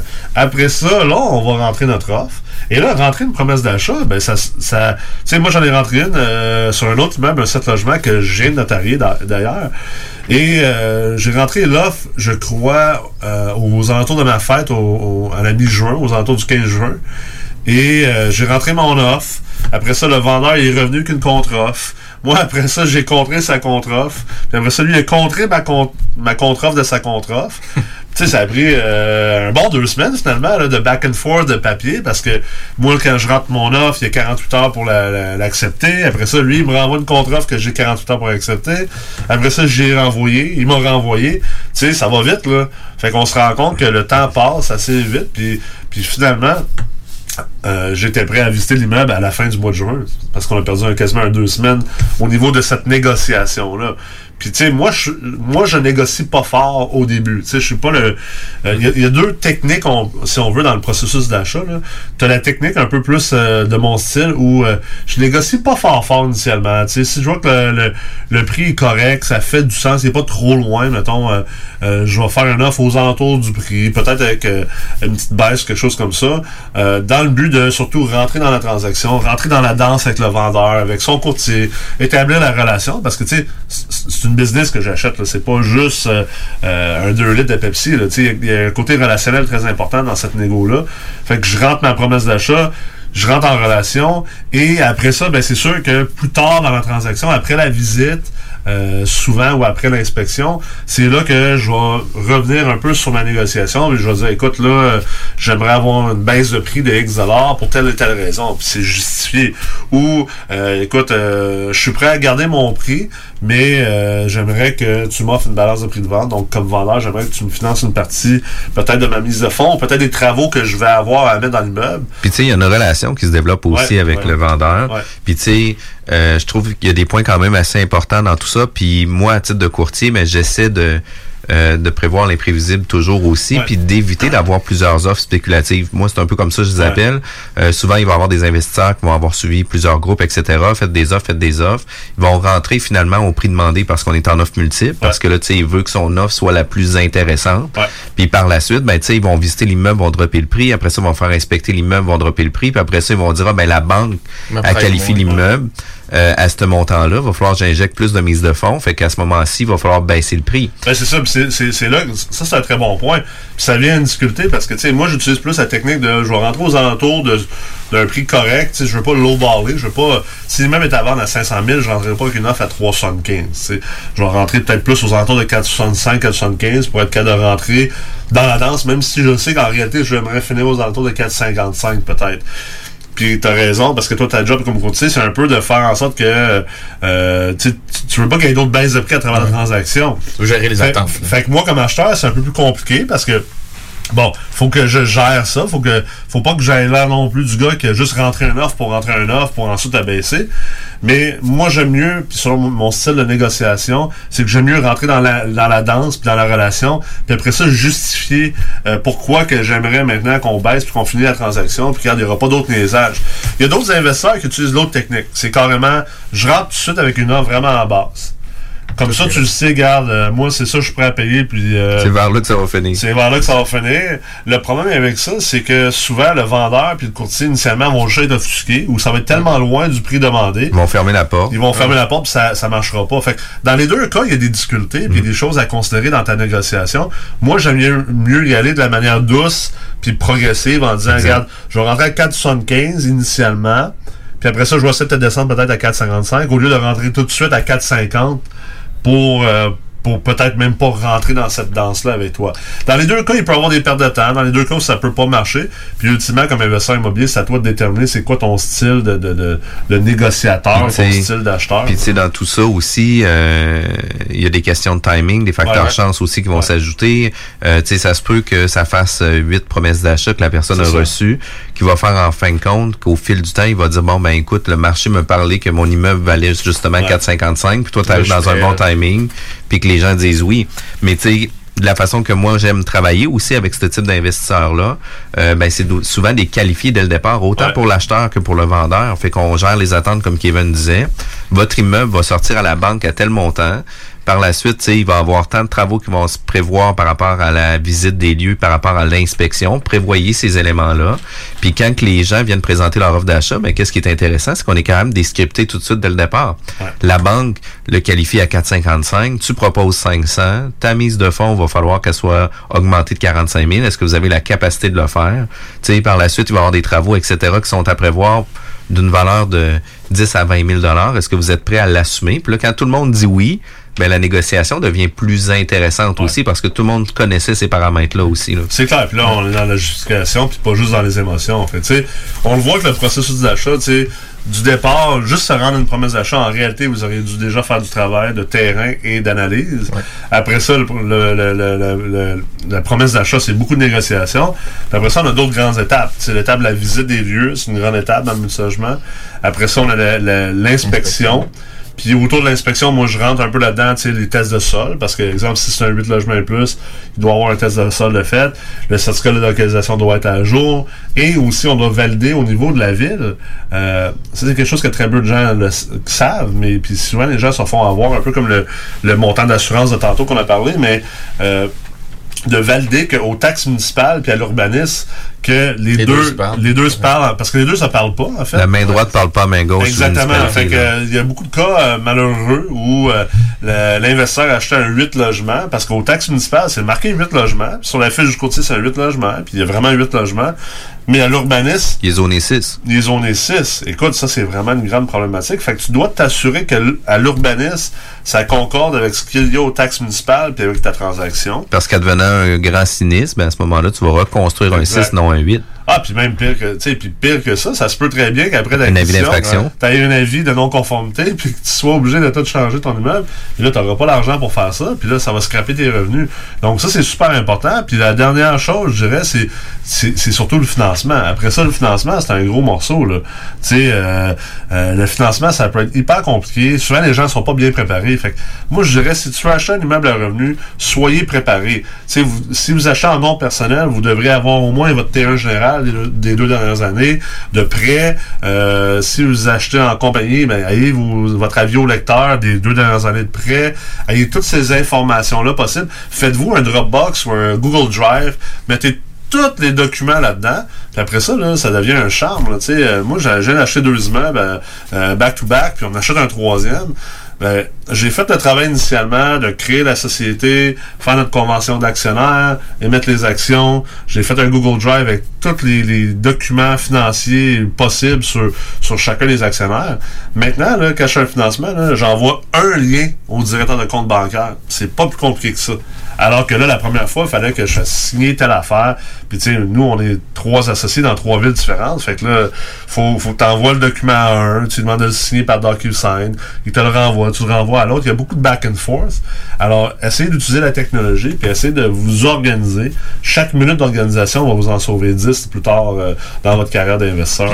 suggères-tu, excuse-moi, Jeff, tu suggères-tu dans le fond aux gens de faire euh, peut-être une pré- euh, pré-approbation, un peu comme les gens font dans le résidentiel? Mettons que tu veux acheter ton premier 6 ou ton premier Ouais. 8 logements, c'est-tu bon de faire ça? Ben, une préapprobation, c'est il n'y a pas vraiment de préapprobation dans le multilogement, tu sais, contrairement euh, parce que on, on s'entend que la- le, le gros morceau du financement est basé sur l'immeuble en tant que tel. Fait que si t'as pas encore l'immeuble, c'est dur de préapprouver.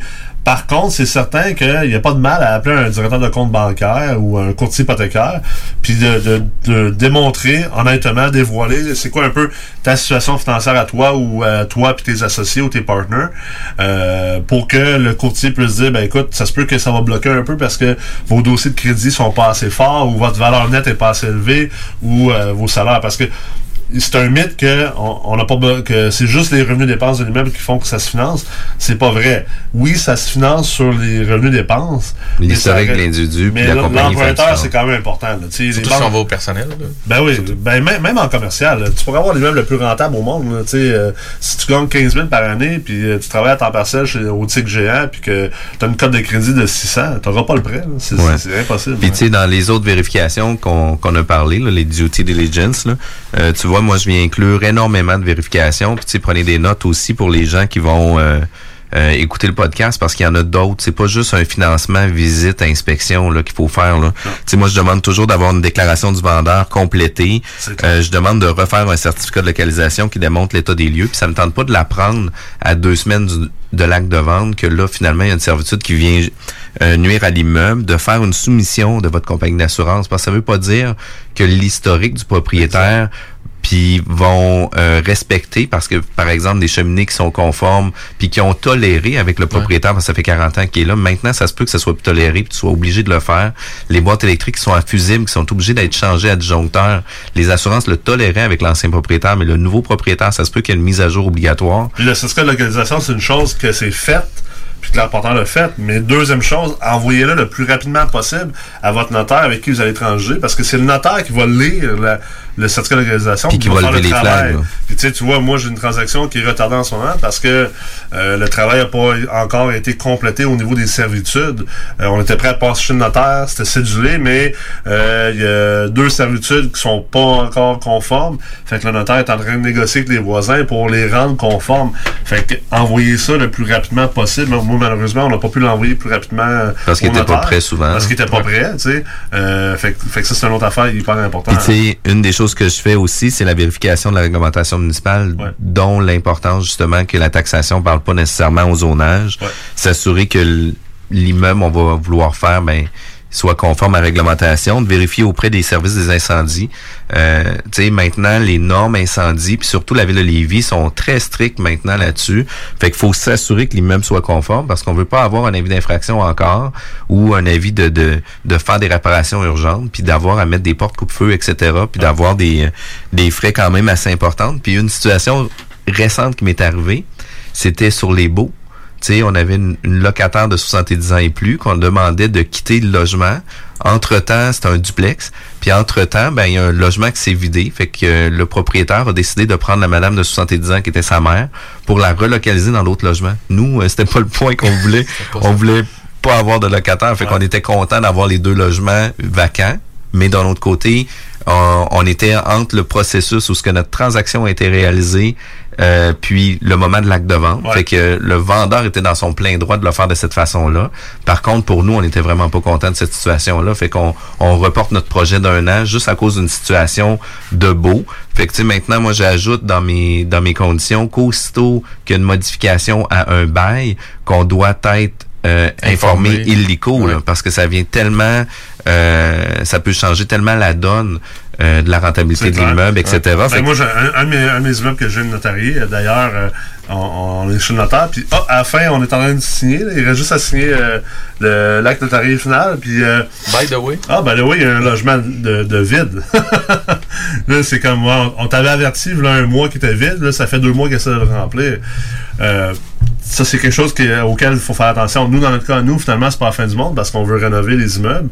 Fait que euh, c'est une personne de moins à, à négocier avec pour, pour quitter les lieux. Donc, c'est correct, mais en même temps, on veut pas que les conditions de beau soient changées. faut le prévoir dans ton cash flow. Puis tu sais, dans les autres choses aussi, ben si des fois on veut faire la location des logements vacants, ben tu sais qu'on se donne le droit aussi de pouvoir sélectionner pendant le processus Exact, de négociation, exact. parce que ça c'est quand même important.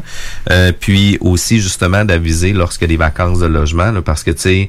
euh, ça peut ça peut changer complètement la donne sur la transaction. Ouais. Fait que, tu sais, dans un processus d'achat de multilogement, euh, il y a plusieurs a étapes qui se font. Ben oui. Puis il faut le faire correctement. Il faut pas avoir peur de mettre son pied à terre. tu sais. Moi, à ce moment-là, j'ai- j'ai- j'ai j'ai fait tuer un peu le vendeur, tu sais, puis j'ai fait comprendre euh, que j'étais pas vraiment content de la situation. Ce qui savait pas en réalité, c'est que oui, j'étais. j'étais La situation me, me convenait parce qu'on voulait rénover anyway. Fait c'était pas. appliqué le concept d'Annie de fausse concession. C'est ça, exactement. Tu l'as monnayé Parfait, c'est parfait. Je l'ai monnayé un peu, puis j'ai décidé de pas peser sur le bouton parce que normalement, j'aurais Ben, j'aurais- pu quand même dire OK, écoute, parfait, ben moi, je signe pas la- l'acte notarié, tu vas me garantir trois mois de loyer. tu sais. Puis ça aurait, pas- ça aurait passé comme dans du beurre, j'ai même parlé avec le courtier après, puis tu sais, je, je l'ai vu souvent dans les transactions. Sauf que, tu sais, on était rendu à signer, le vendeur avait été super correct dans, dans la transaction, on avait repoussé souvent le financement, euh, c'est une transaction qui était plus longue que prévu, puis tu sais, il a jamais causé de problème le vendeur. Puis, tu sais, je pense qu'il y avait hâte de sortir de la transaction. Fait que je me suis dit, regarde, pour mon bon karma à moi, euh, je vais pas, je vais, pas faire ce qu'on appelle en anglais un dick move, là. Tu sais, je, je vais pas faire, je vais pas être ce gars-là, tu sais. Je vais pas être ce gars-là qu'après ça, tout le monde va dire, c'est plat de faire de la business avec lui. Il est vraiment cocky, puis cocky, puis il gosse sur des petits points, puis, euh, euh, tu sais, il- fait, fait que j'ai décidé de laisser faire. J'ai signé pareil, mais tu sais, j'ai quand même fait comprendre que, tu sais, je la trouvais pas si drôle. Comme défaite, puis tu sais, je sortais là avec mes, mes partners, puis tu sais, je leur disais, tu sais, les autres, ils m'avaient vu aller, là, ils étaient comme crime, on pensait que t'allais avorter la transaction. puis- euh, j'ai comme expliqué mon, mon concept du karma, puis mes deux partners étaient bien d'accord, t'es comme moi, nous aussi on croit en le karma. Comme de fait, 35 minutes plus tard, le courtier du vendeur me rappelle, il dit ouais écoute euh, euh, euh, le vendeur euh, j'aimerais pas son nom euh, il repense à ça puis il a vraiment apprécié ce que tu as fait tantôt il sait que tu aurais pu vraiment venir compliquer les affaires puis que tu l'as pas fait il a il, s'est souvenu que il y a deux des logements qui avaient donné le mois de juillet gratuit, mais au lieu de prendre le mois de juillet gratuit, ce que les locataires ont demandé, c'était de payer 50 de moins par mois. Puis là, on était, on était au mois de septembre. Fait que ça veut dire que pendant encore 10 mois, il y a deux de mes logements qu'en réalité ils vont me payer 50 pièces de moins par mois. Fait que là, il s'en est comme souvenu. Je sais pas si c'est il s'en est souvenu à cause de ça ou non, peu importe, là, euh, je remets pas ça en question. Mais euh, fait que là, il a dit écoute, euh, je vais leur envoyer un chèque de, de 1000 dollars pour pour compenser cette, perte de cash flow là, tu sais. Fait que je me dis bon, ben à ce moment-là, le karma il peut être utile, mais ça reste que oubliez pas de vérifier vos baux puis de bien faire votre Fait que, tu sais, en résumé, là, la promesse d'achat, là, euh, en quelques mots, tu résumes ça comment? Je dirais que la promesse d'achat, c'est vraiment juste le début, mais mettez bien le temps dedans, mais puis négligez pas, négligez aucune partie de la vérification diligente. Essayez même pas d'aller trop vite. Euh, puis assurez-vous d'avoir des choses déjà en place. Votre dossier déjà en place pour le financement et idéalement vos professionnels. Tu sais, euh, si vous n'avez pas déjà un courtier, puis un notaire, puis un arpenteur, puis un financier, c'est pas dans la transaction, une fois que la promesse d'achat est acceptée, de commencer à chercher pour ce monde-là. Chercher avant. Good. Merci beaucoup, Nicolas, pour ton temps.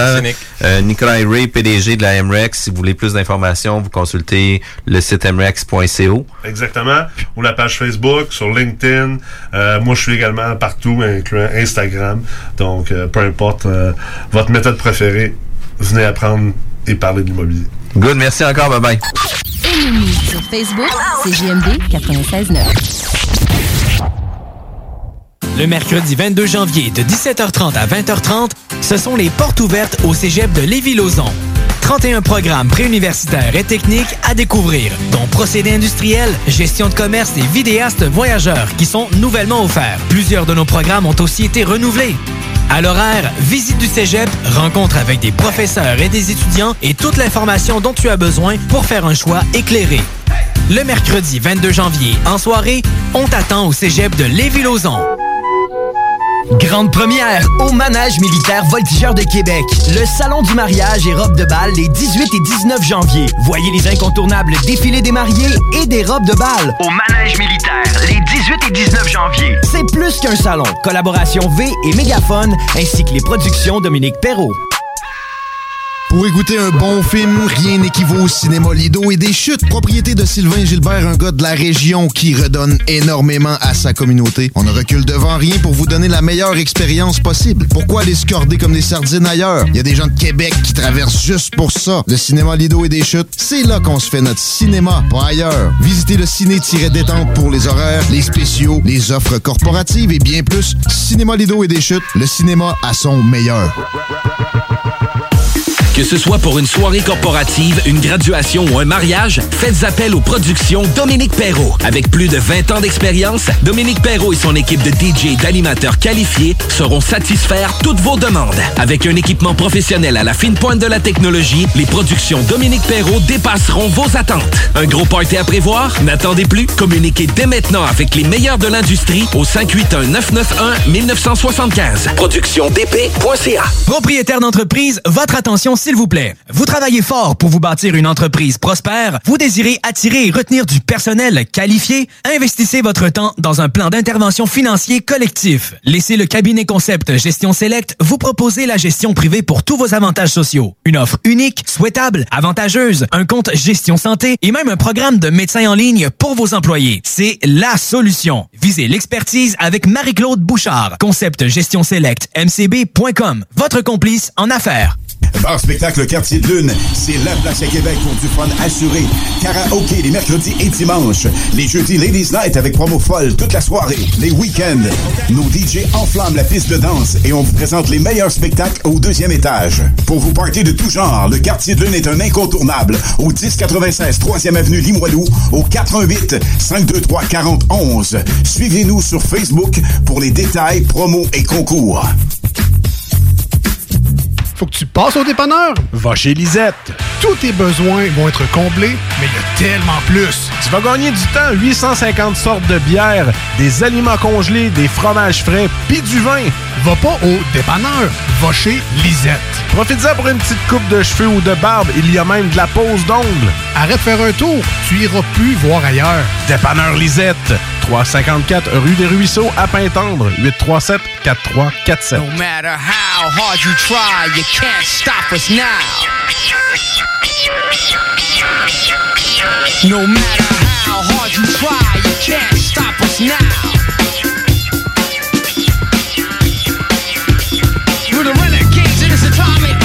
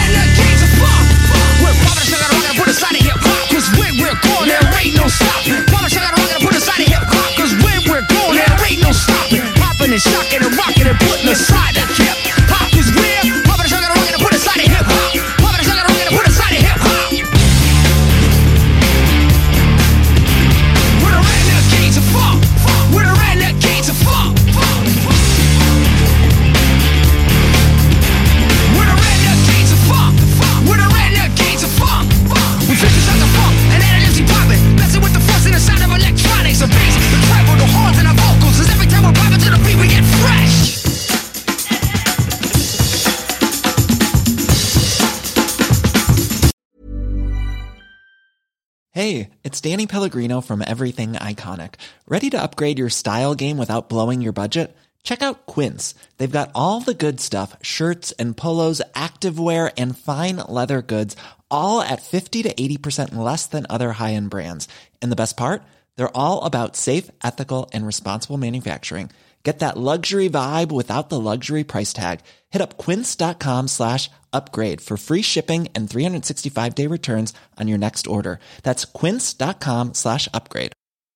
Mom deserves the best, and there's no better place to shop for Mother's Day than Whole Foods Market. They're your destination for unbeatable savings, from premium gifts to show-stopping flowers and irresistible desserts. Start by saving 33% with Prime on all body care and candles. Then get a 15-stem bunch of tulips for just $9.99 each with Prime. Round out Mom's menu with festive rosé, irresistible berry chantilly cake, and more special treats. Come celebrate Mother's Day at Whole Foods Market.